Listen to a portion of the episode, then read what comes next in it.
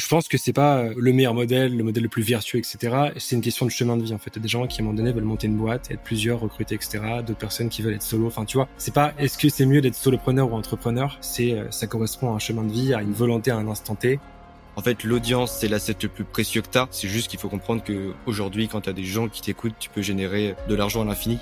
J'ai travaillé gratuitement pour acquérir la preuve sociale, pour apprendre, pour avoir des retours, pour m'améliorer, pour monter en compétences. Le truc, c'est développer un fort niveau d'expertise sur un domaine particulier et systématiquement la faire évoluer pour justement que jamais ce soit obsolète. En fait, ouais, pour moi, il y a vraiment deux visions. Revenu passif, revenu actif. Tu vois, nous, on n'est pas multimillionnaire. Ce qui nous rendra multimillionnaire, c'est le revenu actif. On en est convaincu à 100%. Le meilleur moment pour investir, c'était hier. Le second meilleur, c'est aujourd'hui. Je suis Charles Elias Farah conseiller en investissement financier et fondateur du Grand Bain, le média de celles et ceux qui veulent prendre une longueur d'avance dans la gestion de leur argent et le développement de leur patrimoine. Chaque semaine, on décrypte l'univers des finances personnelles et de l'investissement aux côtés des meilleurs experts. On parle des sujets qui fâchent, sans tabou ni langue de bois, pour te transmettre les meilleurs enseignements. À la fin de chaque épisode, tu repars avec un plan d'action à mettre en place le jour même à la lumière de l'actualité avec un seul but, de constituer le patrimoine de tes rêves et atteindre la liberté financière. Alors prépare de quoi noter, enfile ton maillot et surtout, attention à la vague. Dans ce nouvel épisode du Grand Bain, je reçois non pas un, mais deux invités exceptionnels. Les frères Thomas et Maxime Rivol. À seulement 32 et 23 ans, ils ont monté un business qui a généré plus de 600 000 euros de chiffre d'affaires et presque autant de marge en seulement deux ans. Garder les pieds sur terre avec un tel succès est un vrai challenge qu'ils relèvent haut la main. Cet épisode, c'était pour moi l'occasion d'aborder non plus seulement des revenus des capitaux avec l'investissement, mais les revenus du travail et comment les développer afin de créer une activité saine et rentable. On a donc parlé du soloprenariat, d'automatisation via ChatGPT, de l'effet spotlight. Ils ont expliqué comment ils se sont lancés comment ils ont fait leurs premiers euros et surtout comment est-ce qu'ils ont scalé leur activité. Un épisode vraiment chargé en valeur. C'est parti.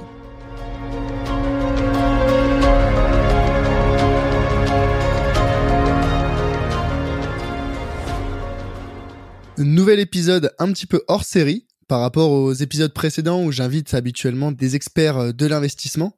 Alors peut-être que mes invités du jour sont aussi des experts de l'investissement, on va le découvrir euh, dans cet épisode. Et parce que oui, exceptionnellement et pour la première fois dans le grand bain, je n'ai pas un, mais deux invités. Et aujourd'hui, je reçois le duo fraternel qui a cassé, qui a retourné LinkedIn en 2022 et qui est bien parti pour continuer en, 2023. J'ai nommé Thomas et Maxime Rivol. Comment vous allez les gars?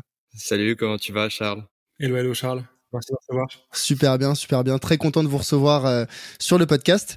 J'ai changé avec Maxime il y a quelques semaines euh, au sujet d'une campagne d'emailing et, et l'idée m'est venue de vous proposer euh, d'intervenir sur le podcast. Pourquoi? Parce que justement avec vous, je pense qu'il y, y a des choses très intéressantes à dire sur l'argent, le rapport à l'argent, l'investissement, mais aussi le business. Et donc avec vous aujourd'hui, je voudrais parler de deux sujets. Je voudrais aborder le sujet du soloprenariat, ce pourquoi c'est euh, selon moi et peut-être aussi selon vous, on le verra, le meilleur modèle ou en tout cas un modèle très très intéressant pour euh, beaucoup de gens qui voudraient se lancer. Et aussi euh, le second sujet, c'est comment est-ce que l'argent s'articule dans un projet soloprenarial? Comment est-ce que vous avez fixé votre ambition? Comment est-ce que vous utilisez au mieux votre argent pour développer votre business et finalement vous épanouir? Avant de commencer, est-ce que vous pouvez brièvement vous présenter pour euh, les auditeurs qui ne vous connaissent pas encore. Donc je commence du coup donc euh, Thomas, j'ai euh, bientôt 31 ans, grand fan de, marketing, de sales et de, conversion de manière générale. Et ça fait un peu plus de, de 10 ans que je monte des boîtes et j'ai pivoté récemment sur le solo business, notamment grâce au développement de mon audience sur LinkedIn. Donc voilà en résumé, je vais laisser Max après dire quelques mots sur lui pour compléter. Ouais. Alors moi Maxime Riol, donc le, le frère de Thomas, je suis dans le business depuis un peu plus de deux ans, ce qui est pas beaucoup. Mon focus, c'est d'aider les euh, solopreneurs à développer leur conversion, à la fois avec des pages de vente, des tunnels de conversion et des stratégies d'acquisition, notamment via la création de contenu sur LinkedIn. Ok. Je pense que le, le sujet, c'est que vous êtes euh, à votre échelle, chacun de votre côté, solopreneur et en même temps, vous êtes connu pour travailler ensemble, pour euh, tout casser ensemble. Avant de rentrer dans le détail de votre business à vous, est-ce que vous pouvez expliciter pour euh, les gens qui connaissent pas encore bien ce modèle, c'est quoi le soloprenariat et quelle différence avec euh, bah, un entrepreneur classique ou un freelance? Ouais, ce que j'aime bien dire, et ça marque une, une, rupture assez notoire parce que pour le coup, moi, j'ai toujours été entrepreneur avant, donc avec cette volonté de monter des équipes, de créer des produits scalables, de lever des fonds, etc. Le solopreneur, c'est pour moi, on va dire un peu un, un freelance sous stéroïde, c'est-à-dire c'est un freelance qui va vendre son temps contre de l'argent, mais qui va aussi développer son activité à la manière d'un business classique, c'est-à-dire avec des assets et des produits qui vont pouvoir se vendre sans que lui y mette de son temps. Donc des produits digitaux, des éléments scalables, de l'abonnement, peu importe, etc. Mais c'est vraiment, en fait, si tu veux, c'est pas un freelance qui vend son temps contre de l'argent, c'est un freelance plus qui a une vision business, comme une boîte, pour avoir, et qui va chercher à se développer, à développer son chiffre. Mais vraiment, en décorrélant, je pense que le plus important, c'est de décorréler cette notion de temps passé égale chiffre d'affaires réalisé. C'est marrant parce que vraiment, du coup, pour toi, le soloprenariat, le focus, c'est sur la décorrélation entre les revenus et le temps. Alors que quand on m'aurait posé la question, instinctivement, j'aurais plus parlé du fait de ne pas recruter des gens. Tu vois, c'est dans le solo finalement, dans soloprenariat. Est-ce que pour toi et pour vous, enfin euh, tous les deux, vous voyez euh, le, soloprenariat comme un modèle dans lequel euh, on peut recruter ou bien ça fait quand même partie intrinsèquement du soloprenariat de rester solo? En fait, le soloprenariat, selon moi, c'est une, une alternative au business traditionnel pour faire de la croissance. Cette alternative, c'est d'utiliser des leviers différents que le recrutement, en fait. C'est exactement ça la différence. Le freelance va vendre son temps contre de l'argent. Le business tradi va s'appuyer sur le levier du recrutement, euh, d'avoir de nouveaux collaborateurs pour euh, développer son euh, le business et pour faire de la croissance d'année en année. Le solopreneur, lui, va être seul et va utiliser des leviers différents pour faire de la croissance et pour avoir un revenu qui peut tendre vers plus l'infini. Les solopreneurs n'ont pas de limite de revenus, étant donné que leur temps de travail n'est pas directement corrélé à leur revenu. En fait, ouais, l'élément qui est intéressant et principal, c'est euh, effectivement ce côté RH, euh, qui en fait, euh, dans l'entrepreneuriat, est une des plus grosses pressions. Je sais parce que je l'ai été, j'ai embauché, mmh. j'ai été aussi directeur commercial pendant un moment, donc j'ai été salarié, j'ai vu comment ça se passait. De toutes les personnes que je peux croiser, qui sont entrepreneurs, la principale charge mentale, c'est la RH en fait. C'est la gestion de l'homme, gestion de l'humain, les recrutements, les licenciements, gérer les égos des uns et des autres. C'est une super chose, hein, mais je pense que ce que le solopreneur va rechercher, c'est un, cette notion de temps, mm. et surtout, mais tout est lié, une notion de sérénité. C'est-à-dire de se dire, en fait, potentiellement, même si je veux aller plus vite, je peux sous-traiter et bosser avec des partenaires qui vont me permettre d'aller plus vite sur tel ou tel sujet, mais je veux pas embaucher, je veux être solo. Si je veux arrêter de bosser pendant deux mois pour me concentrer à ma famille ou un projet perso, je le fais. Je veux pas ce truc de me dire, j'ai une équipe à gérer, j'ai cette charge mentale RH, tu vois. Euh, donc il y a et le côté euh, euh décorrélation du temps de travail, et du revenu, et ce côté RH qui est pour moi la plus grosse pression que tu puisses avoir en, tant qu'entrepreneur, tu vois. Ouais. Je pense qu'on peut voir euh, la vision euh, économique de manière macro, où les boîtes traditionnellement font de la croissance en embauchant des gens. Et tu sais, les boîtes, c'est euh, la somme des individus, ça permet de, de, faire de la croissance, et chaque individu rapporte plus d'argent qu'il te coûte à la boîte, et donc c'est un levier hyper puissant. Et si on regarde le truc de manière macro, on peut se dire que quand tu es CEO d'une boîte, aujourd'hui, avoir des, des collaborateurs, bon, ça peut être génial. C'est aussi beaucoup de charge mentale, beaucoup de pression. C'est des responsabilités. Et à notre ère, notamment du digital, d'internet, euh, à une ère où on peut devenir son propre média, on a des leviers qui sont beaucoup plus simples à activer, qui demandent beaucoup moins de compétences, hein, parce que manager, c'est des compétences incroyables et beaucoup plus économes en énergie et en temps, qui peuvent aussi nous permettre de faire de la croissance en restant seul. Donc ouais, le solo business, euh, le solopreneur, c'est un entrepreneur seul qui utilise des leviers pour faire de la croissance.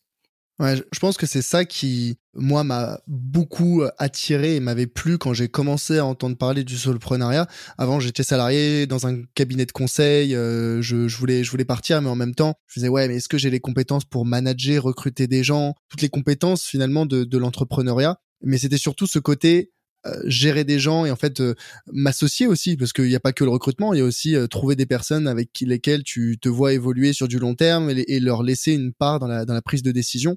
Et en fait, pour moi, à mon, à mon époque, ça fait pas dix ans, ça fait deux ans que j'ai entendu parler du, du soloprenariat, mais, mais c'est le côté ouais, indépendance dans la prise de décision que, que je trouvais incroyable, qui m'a attiré donc qui a attiré mon, attention. Mais c'est ensuite justement ces leviers dont tu parlais, Maxime. Et je pense que c'est intéressant d'en parler. C'est quoi pour vous les, leviers que peuvent activer les solopreneurs pour développer leur business autre que recruter ou euh, vendre plus de leur temps?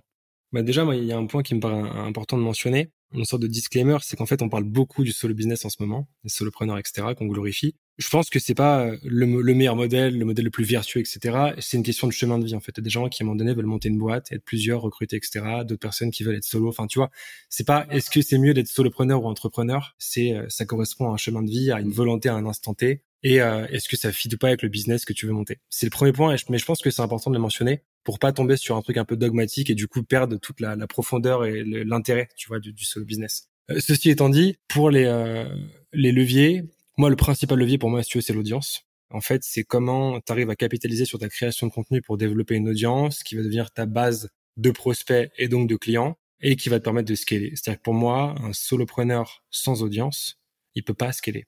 Il peut faire scaler ses prix. Oui, pas de souci, d'accord. Il va faire de plus en plus de CA sur autant de clients. Donc, encore une fois, décorréler son temps de travail du revenu généré. Mais sans audience, tu scales pas. Donc, pour moi, le premier asset pour un solopreneur, c'est l'audience. C'est-à-dire à quel point tu es capable de monter une audience fidèle et engagée que tu fédères autour d'un contenu de qualité. Et quand je te parle de ça, je te parle pas de volume. Tu as bien remarqué, je parle vraiment de la qualité du contenu. C'est-à-dire que pour moi, un solopreneur qui a 2000 euh, abonnés sur LinkedIn peut faire beaucoup de business et parfois beaucoup plus que des personnes qui auraient 100, 150, 200 000 abonnés sur leur communauté. Donc, tu as, premièrement, cette variable de comment tu crées ta communauté et comment tu crées une communauté, on va dire, euh, pas une faible communauté, mais tu vois, un nombre relatif mais fédéré autour d'une forte valeur, très engagée, etc. Et avec le temps, comment tu mises sur ce levier-là, tu vois, pour faire de plus en plus de revenus et, te dire, j'ai plusieurs entrées financières, tu vois, j'ai un produit très cher que je vais vendre à peu de personnes, j'ai un produit un peu moins cher que je vends à plus de monde et j'ai un produit carrément, on va dire, d'entrée de gamme que je peux vendre à 50% de l'audience, tu vois. C'est vraiment cet effet-là. Mais donc voilà, je pense que l'audience, en tout cas, nous, c'est comme ça qu'on le voit, c'est le pilier du scale pour un solopreneur. Et d'ailleurs, même pour un entrepreneur, enfin pour quelqu'un qui est solopreneur et qui veut devenir, euh, qui veut redevenir entrepreneur classique après, tu vois, ton audience sera ton principal levier, quoi. Je veux dire, si tu as 50 000 personnes, ou ne serait-ce que 20 000 personnes qui te suivent, qui adorent ce que tu fais, à qui tu partages de la valeur, etc., que tu montes un solo business, un business tout court, peu importe, ce sera ton premier effet de levier. Donc je pense qu'en tout cas, euh, mm. on, verra ce que Max a à dire de ça, mais pour moi, l'audience, en tout cas, c'est le levier inévitable si tu veux développer ton solo business et euh, bien évidemment avoir une vision moyen terme, long terme. Je pense qu'il y a ça aussi dans le solo business. C'est pas qu'est-ce que je peux faire à court terme pour faire du pognon? Tu vois, c'est ok, comment je construis un truc solide? Et en fait, c'est ce qui fait toute la différence parce qu'en fait, créer du contenu et créer une communauté sur le long terme, ça prend du temps, c'est engageant, ça demande de l'énergie. Et le, gros avantage, j'ai envie de dire, c'est qu'en fait, il y a pas mal de personnes qui n'ont pas envie de faire ces efforts. Et donc, finalement, en fait, tu as juste à pousser les efforts et à le faire pour différencier et gagner à moyen terme. Donc, c'est ce que je trouve assez cool, c'est que tu vois, finalement, alors, j'aime pas utiliser ce mot parce qu'il est toujours un peu galvaudé, mais ça remet un peu la méritocratie en quelque sorte au sens du processus, c'est-à-dire en fait c'est ceux qui font le plus, qui créent le plus de contenu, qui développent le plus leur activité, bah, qui in fine, à moyen et long terme, seront les plus favorisés. En fait, je suis d'accord avec toi sur le côté, euh, ils font plus de création de contenu que les autres, qui soit n'aiment pas ça, soit ont la flemme, soit le font mal, mais ils ont surtout leur attention focus sur bah, justement l'effet de levier parce qu'il y a des gens qui travaillent beaucoup plus que certains solopreneurs mais qui ont des résultats bien moins bons uniquement parce que bah, les efforts sont pas mis au bon endroit. Donc je pense que c'est aussi la spécificité du solopreneur, c'est de savoir mettre les efforts au bon endroit. Ouais ouais, bah, c'est l'éternelle phrase de Naval Ravikant qui est un peu le la référence absolue quand on parle de, de solo biz, c'est work smart avant de work hard. C'est exactement ça quoi, c'est travailler d'abord avec son esprit et savoir quel levier on va réussir à activer. Et bon, après, il y a toujours du travail derrière, il n'y a pas de secret, ça se fait jamais euh, par chance ou du jour au lendemain. Mais ouais, je pense que c'est euh, carrément ça. Le gros enjeu du soloprenariat, en fait, c'est quels sont les leviers que je dois activer et comment je le fais. Et pour répondre aussi à, ta question sur les leviers, ouais, il y a un levier qui est plus euh, d'ordre philosophique dans le truc, qui est l'audience. En fait, l'audience, c'est l'asset le plus précieux que tu as. C'est juste qu'il faut comprendre que aujourd'hui, quand tu as des gens qui t'écoutent, tu peux générer de l'argent à l'infini. Tu peux devenir milliardaire, et je dis milliard, pas million, avec un blog qui est lu. Donc c'est un truc de fou. Et sur le côté plus technologique, le levier qu'on a aujourd'hui à notre ère, et c'est une chance incroyable, c'est le no-code, les automatisations et toute la techno qui peut nous permettre de faire le taf de 100 ou 200 personnes seules. Je me réfère encore à une phrase que j'adore de Naval Ravikant. On a une armée de robots qui est gratuitement disponible pour nous et qui est juste dans des euh, data centers. Il faut l'utiliser. En fait, les deux leviers que j'avais en tête principaux, vous les avez cités, c'est l'audience et euh, le no-code. Mais depuis, donc là, je te parle de ça quand je l'ai découvert il y, a, il y a un an et demi, deux ans. Mais euh, aujourd'hui, et c'est un peu dans la continuité du no-code, j'ai envie de parler de ça. J'avais pas prévu d'en parler avec vous, mais qu'est-ce que vous pensez et est-ce que vous utilisez au quotidien ou de plus en plus peut-être les IA alors euh, ChatGPT, Midjourney, peu importe. Comment cette technologie va impacter selon vous alors le soloprenariat mais le business en, général? Je suis pas sûr qu'on soit les meilleures personnes pour, te parler de ça. Euh, pour te dire ma vision sur euh, l'intelligence artificielle, c'est que ça va devenir un levier extrêmement puissant. Moi, j'y crois, mais à, 100%, je pense que c'est inévitable. De notre point de vue, nous, on estime que pour le moment, ça nous prendrait trop de temps de mettre en place des usages efficients. Donc nous, euh, moi, mon point de vue sur ça, c'est que quand quelqu'un va développer un usage et va me le vendre, là je l'achèterai et là j'utiliserai à fond. Mais moi c'est pas mon focus, j'ai pas ce profil ultra tech IA qui peut me permettre d'utiliser le, levier de l'IA pour l'instant. Donc euh, non, on le fait pas pour le moment. Ouais, moi j'ai un autre point par rapport à ça. Je pense qu'effectivement c'est extrêmement intéressant et on peut vraiment parler de révolution, tu vois, parce que ça, ça va révolutionner énormément de métiers, de secteurs, etc. Le seul problème que j'ai avec ça à court terme, c'est qu'en fait, quand on voit comment c'est traité, notamment sur LinkedIn, les différents articles, etc., en gros, c'est un peu le nouveau truc shiny c'est le truc qui va te permettre en gros de devenir riche sans rien foutre parce que des robots vont le faire à ta place. Je, je vulgarise et je schématise, euh, enfin volontairement, mais si tu veux, quand je regarde les trucs, les articles qui sont faits par rapport à ça, les vidéos YouTube, on en parle, etc. C'est ouais, euh, comment tu fais pour générer 2 euh, millions d'euros en bossant 30 minutes par jour parce qu'il y a un robot qui va tout faire à ta place. Et en mmh. fait, même si oui, c'est une révolution, oui, ça va venir bouleverser en profondeur notre manière de bosser, etc. J'ai toujours du mal avec ce truc qui te dit mais en fait, t'inquiète, t'as rien à foutre T'as juste à plugger, à brancher un bouton et ça va marcher et tu vas faire du cash en continu, etc. Alors je suis peut-être encore un peu trop à l'ancienne, tu vois, et peut-être que je vais changer mon discours dans quelques temps, mais j'aime pas ce truc de faire croire qu'en fait euh, il faut rien faire, il faut juste brancher deux trois fils et activer deux trois boutons pour avoir du cash de manière infinie. Enfin, tu vois, je trouve que c'est mentir aux gens. Et donc, oui, bien évidemment, l'approche est intéressante. Oui, les outils vont nous bouleverser, vont nous aider pour la création de contenu, etc. Mais tu vois, je vois des gens qui me disent, bah, c'est facile en fait maintenant pour créer une audience, c'est une communauté. J'ai juste à rentrer quelques trucs sur ChatGPT qui va me sortir mes articles. Mais en fait, pas du tout. Ça va peut-être accélérer ta création de contenu, mais créer une audience, c'est échanger avec les gens, c'est répondre à leurs commentaires toi, c'est pas mettre un putain de bot qui va répondre à tes trucs de manière automatisée. Enfin, tu vois. Et c'est pour ça que j'ai un peu de mal avec ça et que je me dis pour l'instant, j'ai peut-être tort peut-être que je suis, j'ai 31 ans, mais je suis peut-être considéré comme un vieux con parce que je suis trop à l'ancienne. Mais moi, je suis en mode, tu vois, on crée des produits, on crée une audience, on apporte de la valeur, on répond aux gens, on se base sur ce scale et les outils, on verra après, tu vois. Si dans quelques temps, il y a un mec qui me dit, bah écoute, voilà, j'ai une IA qui peut prendre tous tes postes et te faire des suggestions de postes, bah je le prendrai avec plaisir, mais j'irai retoucher chacun de mes postes. Je dirais voilà, je change mon accroche parce que ça me correspond pas, je change les termes, etc. Donc, en résumé, oui, l'IA est dingo, révolution de folie, etc. Mais je trouve ça dommage qu'on voit ça comme un truc. Tu sais, c'est un peu le truc doré où en gros, je sais pas si t'as le gif du, singe qui tape des timbales dans le cerveau du gars, tu vois. En gros, tu vois un truc génial, t'as le singe qui s'agite, qui commence à taper les timbales et tu te dis putain, j'ai trouvé le super truc. Et en fait, tout le monde va acheter euh, des formations, de l'accompagnement, de chat GPT, machin. Tout le monde va le mettre en place. Il y aura pas de résultat parce que ça va être un truc sigma, enfin, tu sais, que tout le monde va faire. Et au final, tu pas de perf. Et on va dire, bah ouais, mais c'est con. Euh, pourtant, j'ai tout fait, j'ai plugué tous les trucs, tu vois. Mais ouais, mais en fait, non. Parce qu'il y a deux choses qui vont gagner en 2023. C'est la vulnérabilité et l'authenticité. Et ça, les robots peuvent pas encore le faire. C'est ma conviction, en tout cas. Ouais. Moi, je pense que sur, sur l'IA et sur, euh, sur les outils en général, notre philosophie, c'est toujours la même. C'est que un bon business, en fait, euh, tu peux le lancer et tu peux trouver tes clients avec un papier, un stylo et un téléphone, tu vois et que les outils, ça peut être extraordinaire, ça peut décupler ton temps, mais c'est dans une optique d'optimisation. C'est-à-dire, c'est pas ça qui va faire fonctionner un business qui fonctionne pas. Et nous, c'est, et c'est un peu ce que dit Thomas avec le shiny object. Parce que, en fait, je pense que Thomas a cette réaction parce qu'on a toute la journée des entrepreneurs en face de nous euh, qui parfois font pas beaucoup de chiffres, font pas le nécessaire et utilisent des outils, tu sais, des des pipe drive, des trucs, euh, des outils hyper chers et hyper coûteux. Ils passent plus de temps à setup l'outil qu'à bosser sur leur business. Donc ouais, notre philosophie sur ça, c'est vraiment le focus. Nous, on a une obsession pour la simplicité dans le business. Tu sais, tu dois avoir un business model simple, une manière simple de trouver des clients. Tu dois pouvoir le faire de manière simplissime et après dans une logique d'optimisation. Ouais, je sais pas si tu devais des chiffres, mais de 0 à 100 000 euros par an, t'optimises pas encore Après, t'optimises, tu mets de l'IA, tu mets des outils pour gagner du temps, tu mets des automatisations, et ça vient vraiment dans un second temps. Tu vois, j'ai une phrase que je répète tout le temps et qui, qui transcrit mon, état d'esprit par rapport à ça, c'est que le, le travail te fait gagner de l'argent et les outils te font gagner du temps.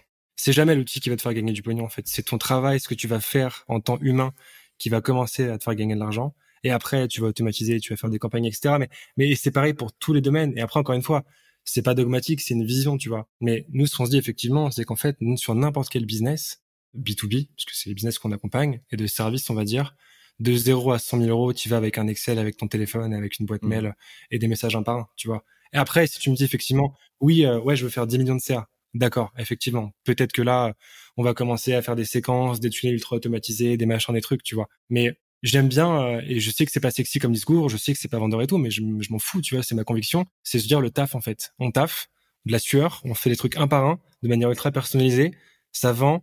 Tu vois, c'est comme les mails, les séquences de mails. Comment tu fais une bonne séquence de mails? Bah, tu te dis pas, je fais mon copie et je le shoot à 5000 mails. Non, c'est tu fais ton copie, tu l'envoies à la mano à 50 personnes, tu vois ce qui répond le plus, tu l'améliores, après tu fais sur 100, après sur 200. Et c'est pas sexy, ça vend pas parce que ça prend du temps. Mais la vérité, c'est qu'en termes de performance, euh, tu performes. Enfin, je me rappelle euh, chez Kimono, euh, quand j'ai bossé en tant que sales chez Kimono, la toute première année, notre CRM, c'était un Excel. On n'avait pas d'outils, on n'avait rien. On a dû faire quoi? Peut-être 2 millions la première année de CA. On avait un Excel sur, enfin notre CRM, c'était un Excel et on avait, je crois, si on était peut-être à l'époque, mais on envoyait des messages à la mano quasiment tout le temps sur Gmail et on avait un téléphone, basta, tu vois. Donc ce que je veux dire, c'est qu'en fait, chacun a son mode de fonctionnement. Mais pour moi, c'est cette phrase, c'est le travail te fait gagner de l'argent, l'outil il vient juste te faire gagner du temps. Il vient automatiser les tâches que tu fais de manière récurrente. Il mm. vient te permettre de scaler, etc. Mais c'est pour ça voilà que je suis très méfiant moi de tout ce qu'on te vend en mode attends attends lâche tout, euh, arrête de réfléchir à ton contenu. Euh, tu vois, t'as as quatre abonnés, mais ChatGPT va te faire des posts et tu vois. Ouais. ouais. Non non mais clairement c'est enfin ça reste un levier 0 fois 100, ça fera toujours 0. Donc t'as beau mettre euh, l'effort que tu veux dedans, dans si jamais t'as pas euh, derrière le, le, le, produit ou le service, euh, euh, le market fit qui va bien, bah tu vas soulever de l'air et, et, ça sert à rien. Mais tu vois, juste pour revenir, Thomas, je suis d'accord. Hein, l'obsession sur la simplicité qu'il faut avoir à, à, certains moments, en fait, c'est la simplicité à moindre coût, comme tu dis. Et c'est vrai que ChatGPT ou n'importe quel IA, moi je la vois comme justement ce pansement que je vais pouvoir mettre sur euh, le manque de temps ou le manque de compétences que j'ai sur euh, enfin ce qui va me manquer finalement sur le recrutement. Tu vois il y a des gens avec qui euh, je, disais putain si jamais je pourrais recruter un tel qui pourrait me je sais pas me donner des idées de poste ou enfin voilà c'est un petit assistant qui normalement devrait être un alternant pris qu'on a rien à foutre qui est là pour deux mois. Et en fait là je l'ai gratuitement ou ChatGPT plus peu importe à disposition sur mon ordinateur. C'est pour ça que je trouve que ça se coordonne bien avec la philosophie de, du soloprenariat, mais je suis d'accord avec toi, ça reste un levier et euh, tant que tu mets pas le la qualité derrière, bah tu vas soulever de l'air quoi. Tu sais, le, le, vrai problème, c'est ce que dit Max en fait, c'est que euh, et, nous, tu vois, on avance chacun à notre modeste niveau, on teste des choses, on est loin d'avoir la science infuse, de tout connaître, très très très loin de là. Mais mais ce qu'on voit souvent, c'est en fait beaucoup de personnes qui développent leur business, c'est le tout début, elles ont genre signé trois quatre clients et elles sont déjà en train de vouloir monter des machines d'acquisition, d'automatisation, etc. Et en fait, c'est ça qui me paraît un peu insensé, c'est qu'à force de nous dire, tu vois, tel outil va te permettre de faire ci, tel outil va te permettre de faire ça, etc. En fait, t'as des gens, des solopreneurs, ils rentrent 1000 euh, balles par mois, ils ont 1000 balles d'outils, tu vois. Ils ont tout, alors tout est automatisé, les super trucs, ils détectent les personas, machin, des séquences de mails avec l'icebreaker, après ça rentre dans le CRM, ça pousse vers un truc automatisé et tout. Mais je suis en mode, mais c'est absurde en fait. Ce que je veux dire, c'est que, tu vois, allons-y progressivement commençons par le vrai business à la dure. Et en fait entre guillemets arrêtons de nous dire euh, c'est bon je m'en fous j'ai des outils j'ai un système ça va marcher. Parce que la vérité c'est que ça marche pas. Alors il y a peut-être certains cas ouais tout est automatisé euh, le mec ou la nana en branle pas une et ça fonctionne. Mais j'ai jamais vu ça personnellement tu vois. Donc c'est plus ça. Moi je me dis c'est un outil pour gagner du temps aller plus vite avoir plus d'idées etc mais posons déjà la question de quel est mon business de base tu vois. Mon sorte de, de mon MVP quasiment tu vois. Qu'est-ce que je crée qu'est-ce que je délivre comment je le vends facilement et après, je me fixe un seuil et je me dis, OK, quand j'ai atteint ça, hmm. c'est que je suis à 1, que j'ai fait 10, bah, comment je fais 100? Et puis quand je suis à 100, comment je fais 1000, etc. Vraiment ce truc de petit à petit, mais en remettant, tu sais, l'humain, le taf, le, vrai humain, c'est-à-dire ta communauté. Moi, pour moi, t'es tes 20 premiers posts. Tu peux après, oui, passer par ChatGPT, tu vois, pour, pour aller plus vite, trouver des idées, etc. Mais pour moi, tes 20 premiers posts, c'est toi qui dois les écrire. Tu vois ce que je veux dire? Par rapport à ta communauté. gentil encore. Hein. Ouais, 20, ça peut être 50, ça peut être 100, etc. Mais ce que je veux dire, c'est que moi j'aime bien, je suis un grand partisan, même si on aime beaucoup les leviers, bien évidemment, et que c'est extraordinaire, c'est l'équation de la sueur en fait, tu vois. C'est il y a un moment donné, faut taffer, et il y a un moment où euh, si tu taffes beaucoup, tu gagnes beaucoup. Point. C'est aussi simple que ça. Et après, tu vas ajouter des surcouches d'outils pour te permettre d'aller plus vite, de faire autant en moins de temps, etc. Mais j'aime bien, moi je me dis, tu vois, sur n'importe quel business, le premier truc, c'est l'équation de la sueur, quoi. C'est tu vas en chier au début. Et tous ceux qui disent que tu vas pas en chier, mm. c'est des menteurs. C'est des conneries, en fait, tu vois. Il y a des systèmes qui te permettent d'aller plus vite. Oui. Tu vois, nous, par exemple, quand on fait des produits digitaux, bah, on vend des systèmes, des templates, des frameworks qui te permettent d'aller plus vite de A à B. Mais à aucun moment, on te dit, euh, tranquille, tu vas rien foutre. T'as juste à appuyer sur un bouton parce que c'est pas vrai, en fait, tu vois. Et du coup, euh, je, pense que c'est exactement ce que tu disais, Charles Elias. C'est un super assistant. Mais ton core business ne reposera jamais sur ça. Et toi, je pense que c'est un bon exemple. Tu pourrais faire ton business en allant toquer à la porte de tes voisins pour leur proposer tes services. Tu vois Nous, c'est exactement pareil. Hein. Nous, euh, notre business, euh, on, fait du sales, de la conversion, du copy.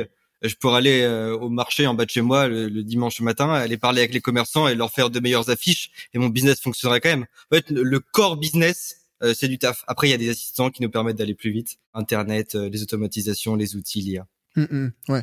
Non, mais c'est ça, c'est. Je pense que quand tu veux te lancer, je suis d'accord hein, avec tout ce que vous avez dit. Si tu te reposes sur l'IA, bah, dans tous les cas, ton business, tu reposes sur du vent. T'as un moteur de deux chevaux dans une Ferrari. Enfin, je sais pas, tu vois ça comme tu veux, mais dans tous les cas, c'est, ça va pas aller très loin. Moi, j'ai le sentiment que les entrepreneurs que j'ai rencontrés et qui ont réussi à, à bien évoluer et à se développer, c'est des gens qui étaient ultra focus dès le début sur faire du cash c'est pour ça que moi je suis un peu en fait j'étais à la fois attiré par le soloprenariat mais aussi un petit peu euh, dégoûté ou en tout cas euh, pas intéressé par euh, le monde de la startup où on est un peu on a un peu ce culte de la levée de fonds et machin et regarde Airbnb ils étaient rentables au bout de 12 ans et Uber et machin. Moi j'étais là franchement quand j'avais cette envie entrepreneuriale viscérale de me lancer quand je me suis lancé quand j'ai quitté mon job mais la seule chose que j'avais en tête c'était de faire mes premiers 100 balles quoi et puis après mes premiers 1000 balles, et puis les 10 000 balles. Mais ça, c'est le focus viscéral d'un vrai entrepreneur, je pense. Tu je pense qu'il y a encore beaucoup une question de statut social. C'est-à-dire, en fait, moi, quand, je regarde sur les dernières années, la première boîte que j'ai montée, euh, je sortais de mes études, j'avais, enfin, je sortais, du bac, c'est pendant mes études, j'avais genre 18 piges, et je voulais monter une startup. Je voulais lever des fonds, je voulais être CEO, tu vois, je voulais, alors, attention, hein. heureusement qu'il y a des grosses startups qui embauchent, qui cartonnent, qu'il y a des grosses boîtes, qu'il y a des CEO, heureusement, heureusement. Mais ce que je veux dire, c'est que c'était un peu le Graal. C'est-à-dire, en fait, tu disais, bah non, attends, je vais quand même pas être le petit freelance euh, qui gagne des petits sous et quand on parle de lui, etc., on dit alors, euh, ton activité, ça va, euh, t'arrives à en vivre? Tu sais, avec une sorte de, je sais pas, je sais pas comment on peut appeler ça, mais on dit, ah, le pauvre, une sorte de compassion malvenue, tu vois. Et en fait, t'as une question de statut. C'est-à-dire, en fait, tu dis, non, moi, je monte une start-up. C'est-à-dire, en fait, ta boîte, t'es pas rentable. T'as pas gagné un euro depuis deux ans. T'as levé de l'argent gratuit auprès de la BPI. T'as fait des super slides, etc. T'as pas fait un euro mais par contre, t'es CEO d'une startup et en fait, mm. dans les dîners et tout, tu dis ouais, moi, tu j'ai une startup et tout. Et je suis un peu Elon Musk, juste, euh, je gagne un peu moins, tu vois. Et à côté, t'as euh, les, les, les, paysans, tu vois, qui sont, qui sont solos, qui sont indépendants et genre en mode euh, ah ouais, ça va, ça va, ça va, mon pauvre, t'arrives à en vivre. Et en fait, un jour, j'ai compris que, alors bien évidemment, je caricature, hein, quoique, un jour, j'ai compris qu'en fait, tu pouvais être solo, solo sur ton solo business, mais bosser avec d'autres gens qui aussi sont solo, parce qu'un solo business, ça veut pas dire que t'es tout seul, que t'as pas de vie sociale c'est tu te connectes avec des gens qui font comme toi. Et qu'en fait, il y a beaucoup, beaucoup, beaucoup de solopreneurs qui gagnent modérément bien leur vie. C'est une réalité, tu vois, tout le monde ne gagne pas à 10, 20, 30, 50, 100 cas par mois, mais t'en as certains qui gagnent très, très, très, très bien. Et en fait, je me suis dit, putain, mais c'est marrant parce que tu as ce jeu de statut où en fait, le CEO de startup qui va se payer euh, au bout de trois ans et qui va se payer 2500 euros par mois euh, avant de se prendre ses charges et son impôt, il sera plus valorisé que le mec qui est solo dans sa boîte et qui prend 20 cas par mois net dans sa poche après URSAF et après impôt, tu vois. Et en fait, au bout d'un moment, je me suis dit, bah, et je le vois encore maintenant, tu vois, maintenant qu'on a deux solo business qui tournent très très bien et qu'on a la chance d'avoir une belle communauté et de rentrer beaucoup de cash, on fait du building public, on est hyper transparent par rapport à ça. Je le vois encore que parfois quand je suis en soirée, et je dis ouais, moi j'ai un solo business, je suis indépendant et puis je bosse avec mon frère qui a son solo business et tout. On, on me considère pas vraiment, tu vois. Après bon, tu commences un peu à parler des chiffres, là les gens ils deviennent tout blancs et ils se disent putain merde, en fait ma startup qui a pas rentré un rond depuis trois ans, euh, peut-être qu'enfin je suis en train de passer pour un con. Mais ce que je veux dire c'est qu'en fait t'as ce truc de statut social, tu vois où tu rêves en fait d'être CEO de start-up. Et en fait à côté tu as des gens inconnus au bataillon, indépendants. Et je veux dire, il faut pas être millionnaire pour être heureux hein. tu vois, tu as des gens qui ont un solo business, ils prennent quatre canettes par mois, ils sont très contents, ils vivent une super vie, ils sont pas valorisés socialement. À chaque fois qu'il y a un dîner de Noël, tu as tonton machin qui fait alors euh, t'as envie de ta petite activité à la con? Écoute, si tu savais, tu vois ce que je veux dire? C'est tout ce truc de statut social. J'avais vu le tweet et je crois que tu l'as reposté sur euh, LinkedIn, Thomas, où euh, c'était un gars qui disait euh, ouais pendant que lui est en train de galérer avec sa startup à faire à essayer de dégager un cash flow positif, il a sa femme qui vend des cookies ou je sais plus quoi, enfin un, petit business et elle vous montrait les virements Stripe, qui ça marchait super bien quoi. Tous les métiers artisanaux, artisanaux et, et, manuels. Putain, mais tu peux te faire des des couilles en or, j'allais dire. Tu peux gagner ta vie mais de fou plus de 5 000, 6 000, 7 000, 8 000, voire 10 000 euros euh, par mois. bon après c'est de la sueur, c'est du travail, c'est moins sexy que la startup. Mais ouais, ce que j'allais ajouter, et je pense qu'il y a un truc qui est hyper important dans le solopreneuriat, parce qu'en fait les solopreneurs, si on veut donner la définition minimale, en fait c'est juste des artisans du digital. C'est juste ça, tu vois. Et je pense qu'il y a un truc qui est hyper important, c'est la notion d'espérance. D'espérance mathématique, hein, pas spirituelle. Tu vois, pour moi, c'est un peu, tu montes une startup, t'as 0,001% de chance de faire 100 millions. Tu montes un solo business si tu bosses beaucoup, si t'as un bon produit, si franchement si tu travailles comme un fou, s'il y a de la sueur, bah t'as 90% de chance de gagner plus de 5000 euros par mois. Tu vois Et en fait, le pour moi, le, le, le, solo biz, euh, le biz indépendant comme ça, il y a aussi une notion d'espérance. Tu montes un truc euh, plus petit, peut-être moins ambitieux, mais t'as beaucoup plus de chances d'avoir une vie confortable, agréable. Bon, peut-être ce sera euh, il y aura moins souvent euh, auras moins souvent des yachts et des euh, et des villages je sais pas où. Et encore parce que t'as des mecs seuls qui font plusieurs millions par an avec 95% de marge tu vois. Voilà donc il y a une notion d'espérance aussi quoi. Euh, rationnellement si je veux changer ma vie eh ben je pense que c'est plus simple de vouloir monter un solo business que de vouloir monter une startup. Ouais, c'est ça. Le jour où, à titre personnel, j'ai compris que en étant solo, tu peux quand même faire 100, 200, 300 000 euros euh, de CA par an avec, comme tu disais, une marge euh, hyper, hyper, hyper confortable. Ça a été vraiment une révélation parce que avant que je comprenne ça, dans ma tête, c'était ouais, t'es obligé de faire une startup, t'es obligé de faire une levée de fonds, t'es obligé de faire rentrer des VC, t'es obligé de voilà pour espérer un jour gagner bien ta vie et en, faisant un exit euh, confortable. Et pendant tout ce temps-là, t'as sué, euh, t'as sué comme un porc. Tu devais manager euh, des dizaines de personnes, euh, toutes les galères liées à, l'entrepreneuriat, au recrutement, au RH, gérer des VC, gérer des levées de fonds, des machins. Et en fait, bah non, tu peux parler de sujets qui te passionnent, créer une communauté, attirer des gens qui pensent de façon similaire à toi, proposer un produit, résoudre un problème que ces gens ont. Et comme tu disais, genre faire 5, 10, 20 cas par mois sans être Einstein.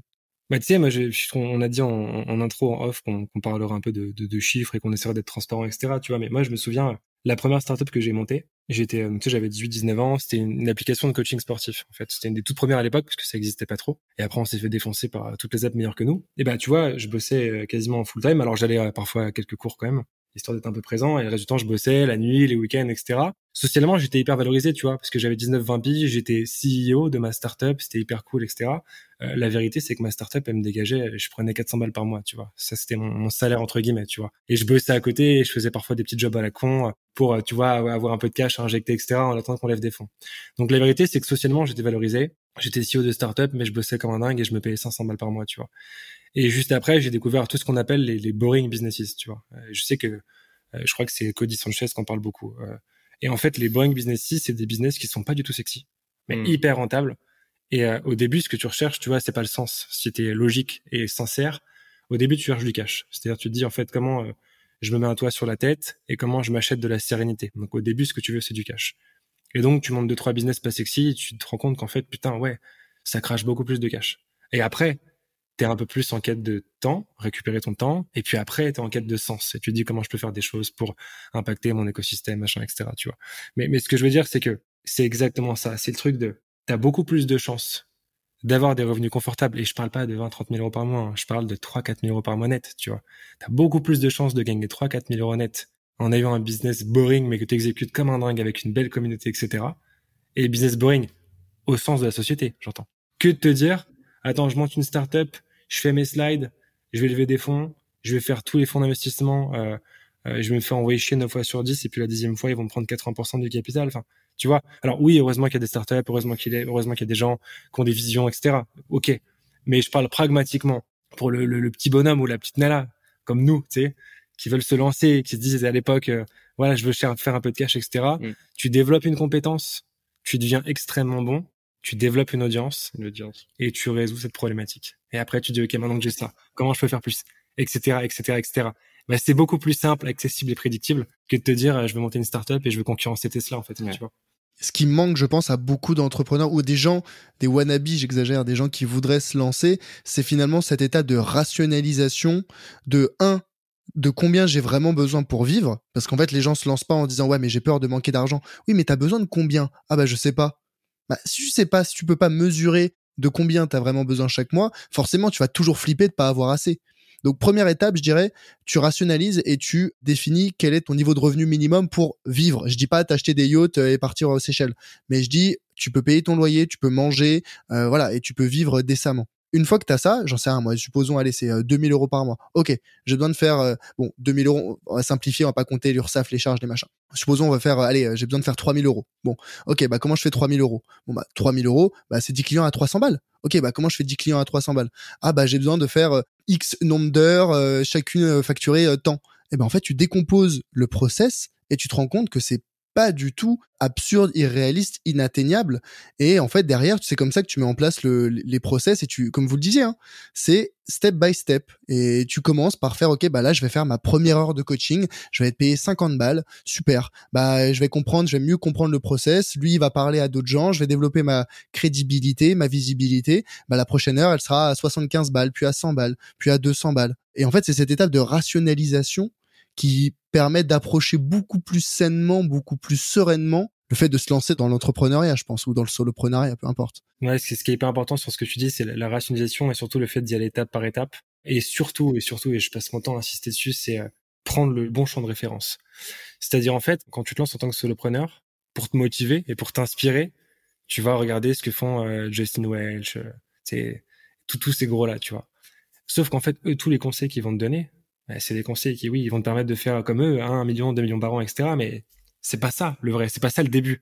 En gros, c'est des conseils qui vont te permettre de scaler, mais ce que je veux dire, c'est qu'en fait, les gens qui vont t'intéresser, c'est les gens qui font un tout peu plus que toi. C'est-à-dire, en fait, quand tu démarres avec ta zéro, si tu suis les conseils de quelqu'un qui fait 20 cas par mois, t'es sûr de te planter. Et c'est pour ça que, tu vois, nous, sur notre approche, depuis qu'on a commencé, on a tout documenté, étape par étape, parce qu'on savait très bien qu'arriver au stade où on est maintenant, ce serait complètement absurde de filer des conseils, les mêmes conseils à quelqu'un qui vient de se lancer qu'à quelqu'un qui fait ce qu'on fait, tu vois. Donc, ce qui est important, en fait, et c'est pour ça que c'est vachement cool de voir du building public, de voir des gens qui documentent, etc. C'est que les meilleurs conseils, tu les trouveras auprès de personnes qui sont un peu plus avancées que toi ou qui ont été plus avancées et qui ont documenté à ce moment-là leur système, etc. Pourquoi je dis ça? C'est que par exemple, tu vois, nous on va dire ah bah ouais, putain, ton heure de coaching et d'accompagnement, ah putain, tu la vends moins de 300 euros, mais attends, tu mérites quand même plus, tu as des compétences.